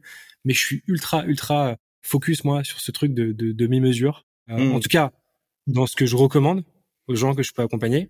Ce qui veut pas dire qu'à titre perso, moi, je suis à titre perso, je tente des trucs à fond, tête brûlée, à l'arrache, et quitte à me prendre des coups dans la gueule, tu vois. Mais dès que j'accompagne une personne, je suis tout le temps en demi-mesure, quoi. Tu vois. Euh, ce qui veut pas dire à mes figues, mes raisins. Tu peux exécuter de manière bourrine en prenant des conseils mesurer à gauche à droite. Tu vois, mais le plus important pour moi, c'est ça, c'est que du coup, bah, avec toute la qualité que tu produis, les gens ont des informations sur ces revenus et ces investissements euh, qu'on appellera du passif majoritairement. Là, peut-être qu'avec nous, ils ont quelques infos sur l'actif. En gros, chacun ira piocher ce qu'il veut. Tu vois, c'est ça qui est intéressant en fait pour moi. C'est ça qui est riche en fait, c'est que tu puisses venir piocher ce qui t'intéresse à gauche à droite. Euh, mais c'est pour ça que vous êtes sur le podcast. ouais, ouais. Non mais tu sais, c'est c'est drôle, c'est exactement ça. Parce que nous, euh, dans notre quotidien, notre manière de faire, et même peut-être dans ce qu'on te raconte sur le revenu actif et tout, et notre manière de réinvestir tout dans le revenu actif, on n'est pas mesuré. Euh, les gens, il faut qu'ils soient mesurés, il faut qu'ils fassent en, fonction de leurs compétences, de leur histoire, de leur situation, de leur personnalité, bien sûr, euh, tu vois, de leur personnalité. D'ailleurs, moi, je fais des choses ridicules avec mon argent parfois, parce que j'ai une philosophie du revenu actif et donc je m'en fous d'investir. Donc, euh, tu vois, je, genre les 50 premiers cas que j'ai gagnés, moi, tu sais ce que j'ai fait avec? Vas-y. Je me suis acheté une voiture. C'est vraiment le pire achat qu'on puisse faire. euh. C'est complètement débile. Eh, ça perd sa valeur. Mm. Ah, tu l'as acheté neuve en plus. Non, non, non, non. Docas quand même. Mais ça perd quand même de la valeur, c'est un mauvais investissement. Ça coûte euh, 500 balles d'assurance par mois parce que j'avais 20 ans. tu vois? Donc c'est un investissement débile. Et pourquoi j'ai fait ça? C'était juste une manière de désacraliser à tout jamais mon rapport à l'argent, tu vois? De me dire, euh, je pense que si tu veux réussir à facturer cher à titre perso, il faut que tu sois prêt à dépenser cher dans des trucs qui sont n'importe quoi. Bah, alors, dépenser cher, oui, n'importe quoi. Petit bémol, tu vois, je, je pense que ça vaut grave le coup parfois de mettre 500 balles, 1000 balles, 2000 balles dans du coaching, dans de la formation pour développer des compétences. Après, mettre euh, 1000 balles dans- en boîte, tu vois, euh, pour me poser une bouteille en carré VIP. Bon, je pense qu'il y a une meilleure utilisation. Je pense que c'est un discours qui est peu répandu, mais je le crois profondément. C'est que tu as l'investissement intelligent. Moi, ce que ce dont je te parle, c'est pas de l'investissement, c'est de la dépense. Je pense que la plupart d'entre nous euh, ont un rapport, euh, un mauvais rapport à l'argent euh, à cause de notre éducation, peut-être de notre enfance, de ce que gagnent nos parents. Nous, c'est notre cas aussi, tu vois. On a un mauvais rapport à l'argent. Et il y a une seule manière de changer ce rapport à l'argent. Enfin, il y a deux manières principales. Ça va être les gens qu'on fréquente, qui ont un rapport différent, et ce qu'on fait nous avec notre argent. Et euh, tu sais, je vais te donner un exemple. Moi, je suis jeune, euh, je gagne bien ma vie, et au tout début, j'avais tendance à compter mon revenu en combien de fois le SMIC c'était. Tu vois, je me disais ce mois-ci, j'ai gagné six fois le SMIC, alors que je suis jeune. C'est énorme, c'est monstrueux. Ce mois-ci, j'ai gagné plus d'argent que ma mère qui est médecin, qui a fait 12 ans d'études et qui a 50 ans, tu vois. C'est énorme, c'est monstrueux. Alors que dans le business, l'argent, ça fonctionne pas du tout comme ça. Euh, tu gagnes de l'argent par rapport à ce que tu rapportes aux autres, tu gagnes de l'argent par rapport à ta valeur, et c'est totalement irrationnel. Ça n'a rien à voir avec euh, avec le mérite ou la dose de travail en tout cas que tu vas produire. Euh, c'est pas ceux qui travaillent le plus qui gagnent le plus d'argent. Et donc pour moi, c'était important, tu sais, de réussir à désacraliser ce rapport à l'argent. Et ce que je dis, c'est que si tu es capable de dépenser 2000 euros pour un dîner dans un restaurant euh, 3 étoiles, tu es capable de te vendre très très cher après parce que tu changes de référentiel. J'entends, j'entends. Je suis pas forcément d'accord. Je pense que le niveau de dépenses, dépenses, hein, on parle bien les restos, les trucs euh, entre guillemets un peu pas inutiles, mais voilà, pas fondamentaux pour euh, ton développement. Je trouve ça quand même important d'avoir la mesure et de se dire bah si jamais ça te fait particulièrement plaisir faire un bête de resto, d'aller en boîte, de machin, ok, pourquoi pas. Mais de se dire je dépense euh, beaucoup d'argent parce que je peux me le permettre et parce que ça va changer ma philosophie machin, je suis pas forcément d'accord. Moi, je, je suis là à dire, il faut pas compter pour des choses qui sont intelligentes, style bah ouais, euh, un coaching à 500 balles, à 1000 balles, à 2000 balles, c'est beaucoup d'argent. C'est pas un truc qui me fait euh, plaisir, mais je pense que ça va vraiment être utile à mon développement et par contre pour toutes les, dépenses au quotidien bah, au quotidien ou en tout cas euh, qui sont pas ni utiles euh, ni qui me font plaisir bah, je trouve ça rationnel de se dire justement c'est ça la valeur de l'argent c'est se dire j'utilise mon argent pour les bonnes choses et tu vois Non, mais c'est très intéressant ce que tu dis. Mais moi, je pense que c'est une erreur parce que je pense qu'on doit être irrationnel avec l'argent. Je crois que le- la manière la plus facile de gagner de l'argent, c'est d'avoir une mentalité dans laquelle l'argent a pas de valeur. Mais évidemment que l'argent a de la valeur pour nous parce que la plupart des gens, euh, on n'a pas grandi dans un luxe de taré où on faisait tout ce qu'on voulait. Évidemment que ça a une valeur, tu vois, et on sait ce que c'est, on sait ce que ça représente, on sait la chance qu'on a. Mais je pense que pour gagner de l'argent, le plus facile, c'est de considérer ça comme un jeu avec une somme qui monte ou qui descend et tu t'en fous et ça n'a pas de valeur. En tout cas, à tes yeux, quand tu fais du business, pas de manière éthique ou de manière euh, ou quand tu vas fréquenter ou discuter avec euh, avec des gens, tu vois. Et c'est pour ça, et je pense que nous on le voit, tu sais, une, une grande partie de notre travail aujourd'hui, c'est de faire des euh, heures de coaching avec des entrepreneurs et on le voit tellement souvent ce rapport sacré à l'argent où genre l'argent c'est quelque chose de très spécial, de très sacré et l'entrepreneur en face de te dit non mais c'est impossible que je vende ma journée pour le salaire de quelqu'un qui gagne le SMIC en un mois. C'est impossible, c'est sale, c'est mauvais. Et je pense que c'est pour ça que quand tu veux gagner de l'argent, tu dois absolument réussir à, à désacraliser ce truc. Et effectivement, c'est débile de faire des achats, de mettre beaucoup d'argent pour acheter des trucs chers, mais ça te permet de désacraliser euh, la chose. Même pas. Genre, c'est juste de l'argent. tu sais, pour, pour dire un point par rapport à ça, moi, sur ma vision, c'est qu'en fait, c'est une question de priorité. Et en fait, il faut voir euh, comment les priorités sont organisées. C'est-à-dire, en fait, un gars qui euh, gagne relativement bien sa vie et tout, tu vois, et qui fait un, je sais pas, il gagne allez, 3 millions net par mois, d'accord? Et il y a un mois, il fait 6 000 euros net, qui sort 3 quarts. Et là, il va sortir 3 quarts en boîte de bouteilles à la con. Moi, c'est l'investissement que je trouve le plus débile.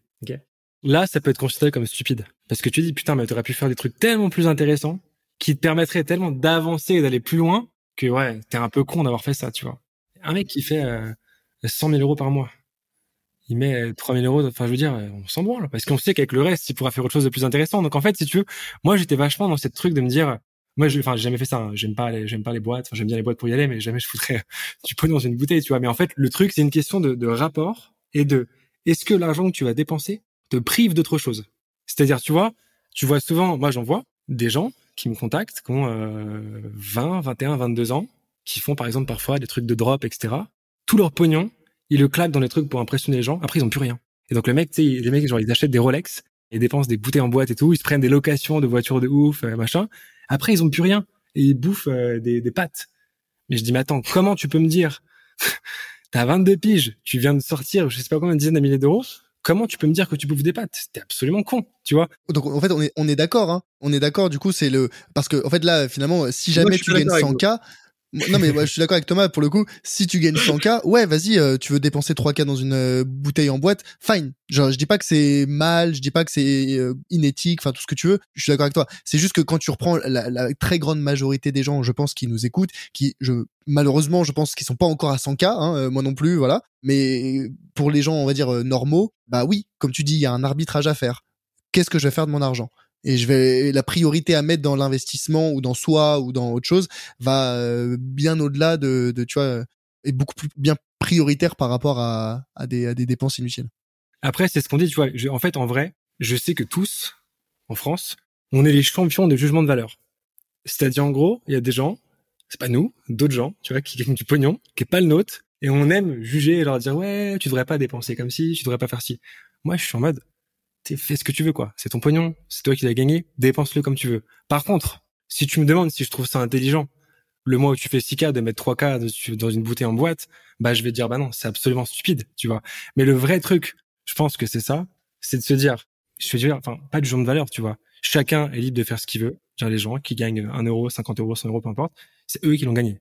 Donc ils sont libres d'en faire ce qu'ils veulent, tu vois. Et moi, je ne me permettrai jamais de juger, même si ça me fait hurler de rire, de voir que les mecs en boîte euh, ils mettent 10 euh, 000 balles pour une bouteille qui vaut 600 euh, euros dans le commerce. Mais d'un côté, je peux comprendre. Tu vois, ils achètent du statut social, peut-être une revanche parce qu'ils n'ont pas été considérés. Maintenant, ils sont considérés. Enfin, je suis pas le mec qui va faire du jugement. À titre perso, je le ferai pas parce que je trouve c'est débile pour moi. Tu vois, mais je vais jamais faire de jugement. Chacun fait ce qu'il veut, chacun a des besoins. Tu sais, c'est la pyramide de Maslow. T'as des gens qui ont un fort besoin de reconnaissance sociale. Bon, bah, ils vont péter une bouteille et en fait, ils vont être super heureux parce qu'ils vont être sur le devant de la scène, etc. Et la plupart des gens vont dire ouais machin c'est débile et tout. Non, on s'en fout en fait. Fais ce que tu veux. Par contre, si tu me demandes si c'est intelligent, si ça apporte vraiment de la valeur, etc. Ben, je te dirais mais non, c'est absolument stupide, tu vois. Mm. Donc moi je sais qu'à titre perso mon truc, alors oui au début de toute façon, je pense qu'au début c'est un peu comme dit Max, il y a un côté un peu libérateur. Tu commences à gagner, tu dépenses pour voir ce que ça fait de vraiment dépenser beaucoup. Tu passes par ce truc-là un peu, tu vois. Et du coup tu fais des achats un peu débiles. Et après la logique c'est l'expérientiel. C'est-à-dire en fait tu dis, ouais, est-ce que ce que je vais dépenser maintenant c'est juste pour moi, genre du matériel et mon petit plaisir perso. Et en vrai, moi maintenant, je m'en branle complètement. Ou est-ce que c'est une expérience dont je vais me rappeler? Par exemple, tu vois, aller, je sais pas quoi, euh, m'acheter un truc pour moi, euh, je sais pas, une, veste chez euh, Saint-Laurent, j'en sais rien, à 4000 balles, ça me fait pas kiffer. Par contre, inviter mes trois meilleurs potes d'enfance, faire un trois étoiles Michelin, faire un bête de repas et qu'on passe une soirée dingue et prendre toute l'addition et mettre 4000 balles, ouais, là, ça me fait kiffer de fou. Parce que l'expérience, tu vas t'en rappeler toute ta vie. Et on, tu te rappelleras pas du, du montant de l'addition, mais tu vas te rappeler que tu étais avec tes potes, qu'il y a X temps, vous avez bouffé dans tel resto, qu'il y avait ça en plat, que ça avait été dit, etc. Tu vois. Donc je pense qu'en fait, il y a plusieurs, euh, chacun a sa vision du truc. Il y a plusieurs étapes. Je pense qu'il y a une première étape qui est libératrice, c'est-à-dire tu veux voir ce que ça fait de dépenser beaucoup. Ouais, tu dis c'est cool, j'ai un shoot de dopamine à court terme qui généralement retombe assez vite. C'est un peu comme l'insuline quand tu bouffes, tu sais, tu bouffes un fast-food, pic d'insuline, boum, ça retombe. T'as plus trop faim. Bah c'est le même truc. Et après tu te dis, ok, comment je peux faire, comment je peux maintenir ce, ce pic, tu vois, de, de, de, d'endorphine, de dopamine? Comment je maintiens ça? Et eh ben, c'est en créant des expériences, c'est en faisant des voyages, c'est en faisant des. Et c'est pas que du financier du coup. Hein. Tu vois, ça peut te dire par exemple, euh, je vais pas bosser aujourd'hui ou pendant deux jours ou pendant une semaine. Donc en fait, je vais dépenser de l'argent puisque je, enfin, tu vois, je ne bosse pas, donc je perds de l'argent que je ne gagne pas et je dépense ce, truc, ce, ce temps pour aller euh, rendre visite à, je sais pas, euh, un, oncle que j'ai pas depuis longtemps et qui habite à 1000 km, tu vois. Bah ça, en gros, pour moi, c'est dépenser ton argent et c'est dépenser potentiellement mmh. beaucoup d'argent, mais pour une expérience. d'opportunité en soi. Ouais, exactement, tu vois. Et je pense que c'est ça en fait euh, les, les, différentes étapes, tu vois. C'est euh, t'as cette première étape un peu libératrice où tu veux voir ce que ça fait, et après tu dis ok, j'ai fait, c'est cool. Euh, j'ai eu, voilà, je suis content, j'ai eu un peu de statut social, tu vois, j'ai acheté ci, j'ai fait ça et tout, c'est rigolo. Ok, mais est-ce que vraiment ça t'a apporté de la valeur de ouf, tu vois? Euh, Non, peut-être pas. sauf, je sais pas, ouais, t'achètes une belle montre, tu la vois tous les jours, c'est cool. Maintenant, en avoir 10, euh, sauf si t'es collectionneur, ça te sert à rien, tu vois. Après, pareil, une voiture, c'est un peu con, mais quand même, tu roules tous les jours avec, donc ça peut être sympa. Mais une fois que t'as fait ça, je veux dire, tu vas pas aller tous les jours chez machin, euh, t'acheter des trucs, enfin, on s'en mm. branle. Par contre, comment tu peux créer l'expérience, comment tu peux te faire des voyages, comment tu peux faire des surprises à certaines personnes, comment tu peux bosser moins pour libérer du temps, c'est tout ce truc-là qui est intéressant en fait. Tu vois, quand, quand je parle de, de liberté, de sérénité, c'est en fait te dire comment tu peux accumuler du patrimoine qui te permet de vivre des expériences. Parce qu'en fait, je veux dire, euh, on, l'a vu pendant la, la pandémie, il peut t'arriver n'importe quoi, n'importe quand. Tu vois, ça arrive à des gens très proches de nous, etc. il y a beaucoup d'histoires et pour plein, plein de personnes qui nous écoutent. Et donc, si demain il t'arrivait quelque chose, moi je me dis toujours ça, je me dis, tu vois, le soir, si c'était ma dernière journée, est-ce que j'en serais content?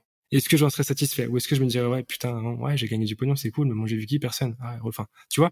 Donc en fait, pour moi, le, vrai truc, encore une fois, après, c'est une démarche personnelle et après, tu tombes presque plus sur de la philosophie, tu vois, mais c'est c'est quoi ta journée idéale, tu vois? Qu'est-ce que tu veux faire? Qu'est-ce que ça va t'apporter? Et moi, maintenant, j'ai un truc, tu vois, c'est ce que j'appelle le minimum viable day. C'est des, choses que je dois avoir fait dans la journée qui font qu'à la fin, je suis satisfait, tu vois. Et, dedans, il y a des trucs euh, euh, très personnels, tu vois, comme gagner X euros, faire du sport, me faire mon bain froid, bouffer des bons produits. Et après, des trucs très tournés vers les autres, tu vois. Est-ce que j'ai pris des nouvelles de machin? Est-ce que j'ai vu mes potes? Est-ce que j'ai fait un petit dîner? Est-ce que j'ai, tu vois? Et en fait, chacun se construit ce truc. Et au lieu de se dire, on cherche à gagner plus, machin, nan, tu vois, c'est de combien tu as vraiment besoin, quelle est ta bonne journée, et c'est ça qui te dira comment dépenser ton argent. Oui, après un jour tu feras plus et tu dépenseras des conneries, mais on s'en branle en fait. Moi encore une fois, pas de jugement de valeur, tu vois. Chacun dépense ce qu'il veut. Je veux dire, les gens gagnent du pognon et ils dépensent comme ils veulent. Personne ne peut juger. Tu vois ce que je veux dire? On, adore nous tous. En plus, la culture un peu judéo-chrétienne, c'est on est là, eh, c'est pas bien, versis. Non, on s'en branle. La vérité, c'est qu'on s'en fout. Chacun dépense ce qu'il veut, tu vois.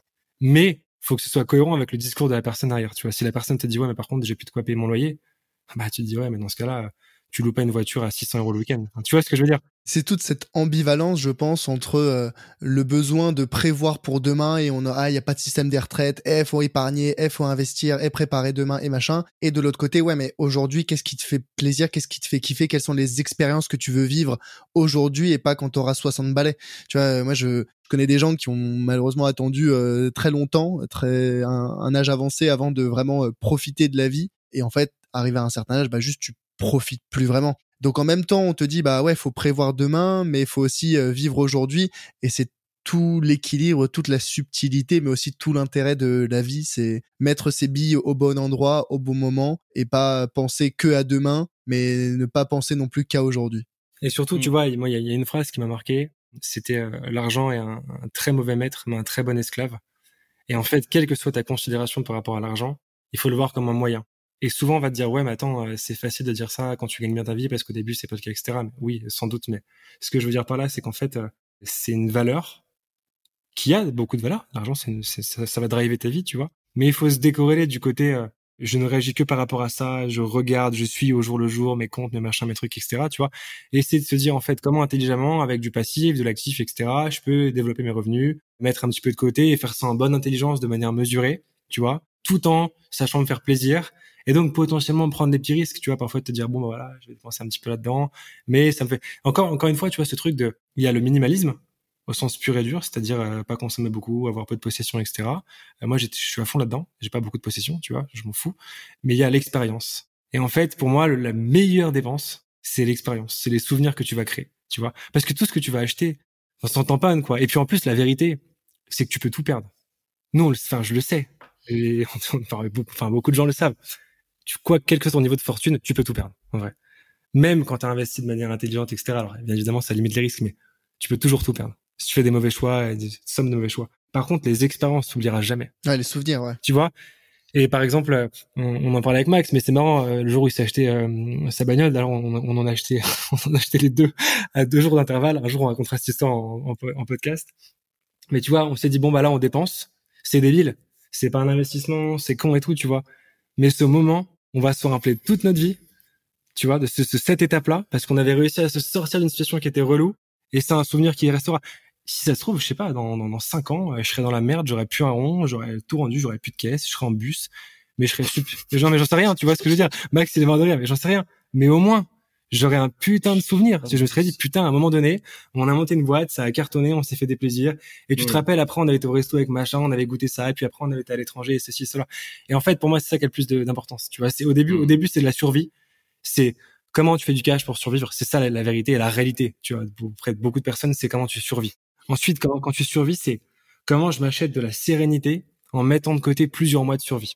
Tu vois, c'est-à-dire, il me faut genre, par exemple, je sais pas, 3000 euros pour vivre tous les mois ou 2500 euros. OK, bah, le jour où je fais 5000 euros, enfin, le mois où je fais 5000 euros, au lieu de tout dépenser, bah, je me dis, je mets de côté et là, j'ai deux mois de survie. Tu vois? Et après, je fais 10 et là, j'ai quatre mois de survie. Bon. Quand j'ai un an de survie et que ce truc, ce besoin de, de, de survie, il est réglé, qu'est-ce que je peux acheter pour me faire un peu kiffer maintenant ou pour faire kiffer mes proches que je peux tu vois et pour moi en fait ça se construit comme ça petit à petit en bonne intelligence et surtout sans jugement de valeur où chacun va avoir ses priorités tu vois chacun va voir les choses qui les font kiffer etc euh, et on peut même pas dire à quelqu'un ouais euh, tu vois t'es égoïste tu prends enfin on s'en fout en fait tu vois les gens ils font ce qu'ils veulent de leur pognon le seul truc pour moi c'est qu'il faut que ce soit cohérent avec ton discours derrière tu vois et raisonner et en vrai encore une fois après si c'est dépenser beaucoup pour se dire bah voilà je vois ce que ça fait et du coup maintenant ça me donne envie de m'arracher au boulot bah go, tu vois, c'est en fait c'est très personnel, c'est pour ça que j'essaie toujours de modérer de tempérer le discours parce que tu vois, les personnes sont toutes différentes, tu vois. Et peut-être que quelqu'un qui a toujours vécu dans la pauvreté, qui se dit bah tiens là je peux dépenser je sais pas 3000 euros en, boîte, et bah cette personne va se dire putain en fait c'est incroyable d'être vu, d'être valorisé comme ça socialement, etc. Mmh. Je partage pas ça. Et peut-être que cette personne va se dire ça et qu'elle va se dire putain mais le mois prochain je vais m'arracher parce que ces 3000 euros que j'ai dépensés je les veux tous les mois. Donc c'est pour ça que tu vois que moi le jugement de valeur j'essaie toujours de mettre en retrait. Et quand je parle d'une chose, c'est à titre perso, mm. avec mon recul actuel. Dans dix ans, je te dirais pas la même chose. Il y a dix ans, je t'aurais pas dit pareil.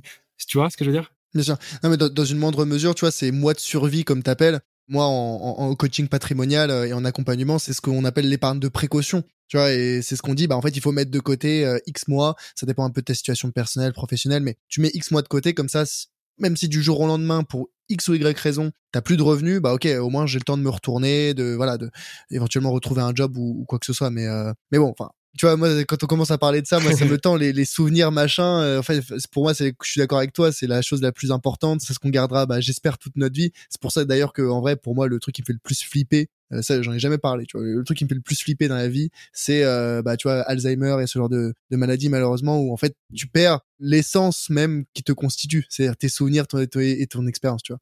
Mais bref, on va pas finir sur une note euh, négative comme ça. Moi, peut-être la, dernière question que je voulais vous poser pour finir sur une tête une note plus positive, et c'est ce dont on parlait juste un peu en off avant de commencer l'épisode. C'est quoi la dernière connerie que vous avez achetée, mais qui a coûté quand même un, petit billet? C'est quoi toi? C'est une bonne question. Mais en fait, tu sais, comme j'ai dit, moi, je suis un petit peu minimaliste. Tu vois, tu, tu viens chez moi, euh, c'est puré, c'est classe, etc. Même mes potes me disent c'est une maison témoin. Il y a pas, y a pas, j'aime pas acheter mille trucs parce que ça me fait chier, tu vois. C'est de la charge mentale, je trouve, d'acheter. Mais euh, par exemple, tu vois, une, enceinte, une bonne enceinte, bon bah je peux te mettre 5000 balles sur une dévialet pour avoir un bête de son, et c'est pas une connerie. On va dire c'est cher, c'est pas raisonnable, etc. Ouais, mais c'est joli, c'est une belle œuvre, t'as un bon son, etc. Et tu sais que tu vas l'utiliser tous les jours, tu vois. Mais moi, enfin, j'ai pas de souvenir de conneries que j'ai achetées. C'est-à-dire, en fait, moi, si tu veux, ma vision du minimalisme, c'est il me faut peu de possessions parce que les possessions me, me, me rendent pas heureux, tu vois. Ça, ça me comment dit, euh, c'est qui qui dit ça dans, dans Fight Club, Tyler Dorden, il dit euh, les, choses qui, les choses qui vous, que vous possédez finissent par vous posséder. Je suis assez partisan de ça. Par contre, tu sais, quand je te parlais d'expérience, je parle aussi de niveau de bonheur. Et maintenant, quand je m'achète un produit, je me dis, ok, est-ce que le prix vaut la dose de bonheur que ça va m'apporter? Ouais. Par exemple, tu vois, regarde, les, conneries. Mettre 600 euros sur un t-shirt, parce qu'il y a des gens qui font ça. Je vais le porter une fois de temps en temps, euh, ça m'apporte pas de bonheur. Mettre 5000 euros sur une enceinte avec de la musique que je vais écouter en bonne qualité tous les jours, je le fais, ça m'apporte de la valeur. Ouais, ça je comprends. Ouais. non, mais c'est pour ça que je dis connerie, c'était plus en mode euh, le gros billet que vous avez sorti euh, qui est pas un investissement dans votre business ou autre, tu vois. Bah, moi je dirais. Mais ouais, la de euh, violet, ouais, par exemple. Non, mais la de violet, pour moi, c'est, en fait, je peux pas dire ça parce que c'est pas une connerie. Genre, c'est un vrai investissement. C'est un bon investissement. Peut-être les caisses, c'est des conneries, c'est des vraies conneries. Non, parce que tu... Mais pour moi, la plus grosse connerie, on fait rarement, mais ça nous arrive en termes de, de sortir un gros billet, c'est des vêtements. Pour moi, c'est le pire truc à acheter des vêtements de luxe qui coûtent cher, qui servent à rien, euh, juste à montrer que tu as de l'argent. Des signes ostentatoires de richesse, c'est rien d'autre que ça. Ça, c'est la, pire connerie euh, qu'on peut acheter. Moi, jamais. ouais, mais on achète pas. Jamais, jamais. Non, jamais. Non, franchement, jamais. Non, non, jamais. C'est simple, en fait. euh, Enfin, genre là, bon, il y aura pas la vidéo sur le podcast, mais le t-shirt que je porte, il coûte 5 euros, tu vois. C'est un Uniqlo. Je- Ouais, mais très très bien. Je suis pas du tout euh, matérialiste sur les vêtements non plus, donc je vous rejoins Ouais, euh, complètement là-dessus. Je trouve ça bon. Tu vois, après, chacun son kiff. sinon, hein, mais- bah, tu sais, les, les montres, par exemple, euh, ça garde de la valeur. Quand tu achètes une belle montre, en fait, c'est aussi un investissement. Tu vois, c'est une, c'est une réserve de valeur, euh, une belle montre, donc c'est même pas une connerie. Ouais, je pense que les vêtements, c'est complètement con. Les voitures, c'est de l'argent jeté par la fenêtre aussi. Moi, tu sais, tu Et sais. qu'est-ce qu'on a acheté sinon à Non, non, ça, le- euh, en mobilier peut-être? Non, non, non, le, le truc, euh, moi je sais qu'en tout cas, tu vois, j'ai beaucoup plus de plaisir à dépenser pour quelqu'un Ouais, c'est vrai. qu'à dépenser. à- Et Max, c'est pareil. Enfin, nous, tu vois, quand on va faire par exemple les cadeaux de Noël, on kiffe de malade, mais on se prend rien pour nous. Ça, ça nous fait chier, tu vois. Enfin, on Ouais. pourrait. Et à chaque fois, les vendeurs, ils te proposent, est-ce que vous voulez ci et ça? Mais non, on s'en branle. Par contre, le fait de, et je dis pas que pour le bonheur des gens et tes proches, faut forcément faire des cadeaux. Rien à voir. Juste que si tu me parles d'achat matériel, tu vois, Enfin, pour moi, voilà, euh, tu gagnes un peu de pognon, tu t'achètes une belle voiture, t'as une belle montre, t'es content, peut-être euh, deux autres montres si tu veux. Ok, basta.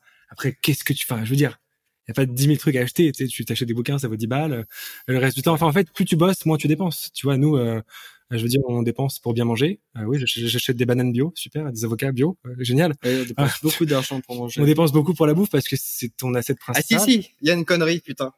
J'ai trouvé. On a fait une connerie. on a fait construire une salle de sport euh, dans notre appart, alors qu'on va tous les jours à la salle de sport euh, juste en face et qu'on fait jamais du sport chez nous. Dans mon Et appart. ça, c'est un gros billet. dans mon appart Dans que tu squattes, déjà. Dans ton appart. Non, mais c'est pas une Ah, connerie. ça, c'était, c'était un achat connerie. C'est pas une connerie. Si, si, parce qu'on va toujours à la salle. euh, Ouais, mais s'il y a un confinement, euh, Ouais, au cas où il y a un confinement. Ouais, non, mais ça va, ça va, ça se, si, si, ça se défend, ça se défend comme investissement. Ok, bah, en vrai, les guys, on va clôturer cet épisode. C'était hyper, hyper intéressant. J'étais super content de, de vous avoir. J'espère que ça a apporté une nouvelle perspective sur, voilà, on a parlé les revenus du travail, les revenus des capitaux, euh, comment est-ce qu'on peut investir dans soi, le SNMI versus le SNP, plein, plein de choses pour euh, mon, enfin, l'audience et qui vous découvre peut-être aussi. Et dans le cas où ils vous découvrent et où ils voudraient peut-être euh, bah, échanger avec vous, vous poser quelques questions sur le soloprenariat, vos business ou autres, comment est-ce qu'ils peuvent vous contacter? LinkedIn, vous tapez euh, Rivol, R-Y-V-O-L, soit vous tombez sur Thomas, soit sur Maxime, et puis vous nous écrivez, on essaie de répondre à toutes les questions. Enfin, en général, on répond à toutes les questions. On répond à toutes les Ouais, questions. grave. Très simple. C'est le plus simple, donc pour avoir une réponse rapide. Top, très très bien, très très bien. Donc euh, sur LinkedIn. Et habituellement, je pose euh, toujours en fin d'épisode euh, une petite question à mes invités. Est-ce que vous avez une suggestion pour un futur invité sur le podcast? Moi, j'en ai une. Est-ce qu'on aura la même ou pas? Ouais, je pense qu'on a la même. Un, deux, trois. Fabien. Très bien. Ouais. Ouais, voilà, bah, Fabien Ferreira, que tu peux contacter, qui est un très bon ami avec qui on bosse depuis un petit moment. Hyper cool. Et je pense que ça pourrait Ouais. être intéressant d'avoir sa vision. Excellent aussi. entrepreneur. euh, ouais. On lui fait sa promo comme jamais. Ex- ex- excellent entrepreneur qui a aussi une vision assez originale euh, sur tous ces sujets de bise, d'argent et tout. Donc je pense que ça peut être un, un bon invité qui pourrait bien plaire à, à ton audience. Super. Eh ben écoutez, euh, Fabien sera peut-être parmi nous euh, pour un prochain épisode. Encore merci euh, Thomas et Maxime, c'était super cool de vous avoir et puis bah peut-être à une prochaine fois pour un épisode, peut-être en studio la prochaine fois. Ouais. Merci à toi Merci mille fois. C'était un plaisir. Merci beaucoup.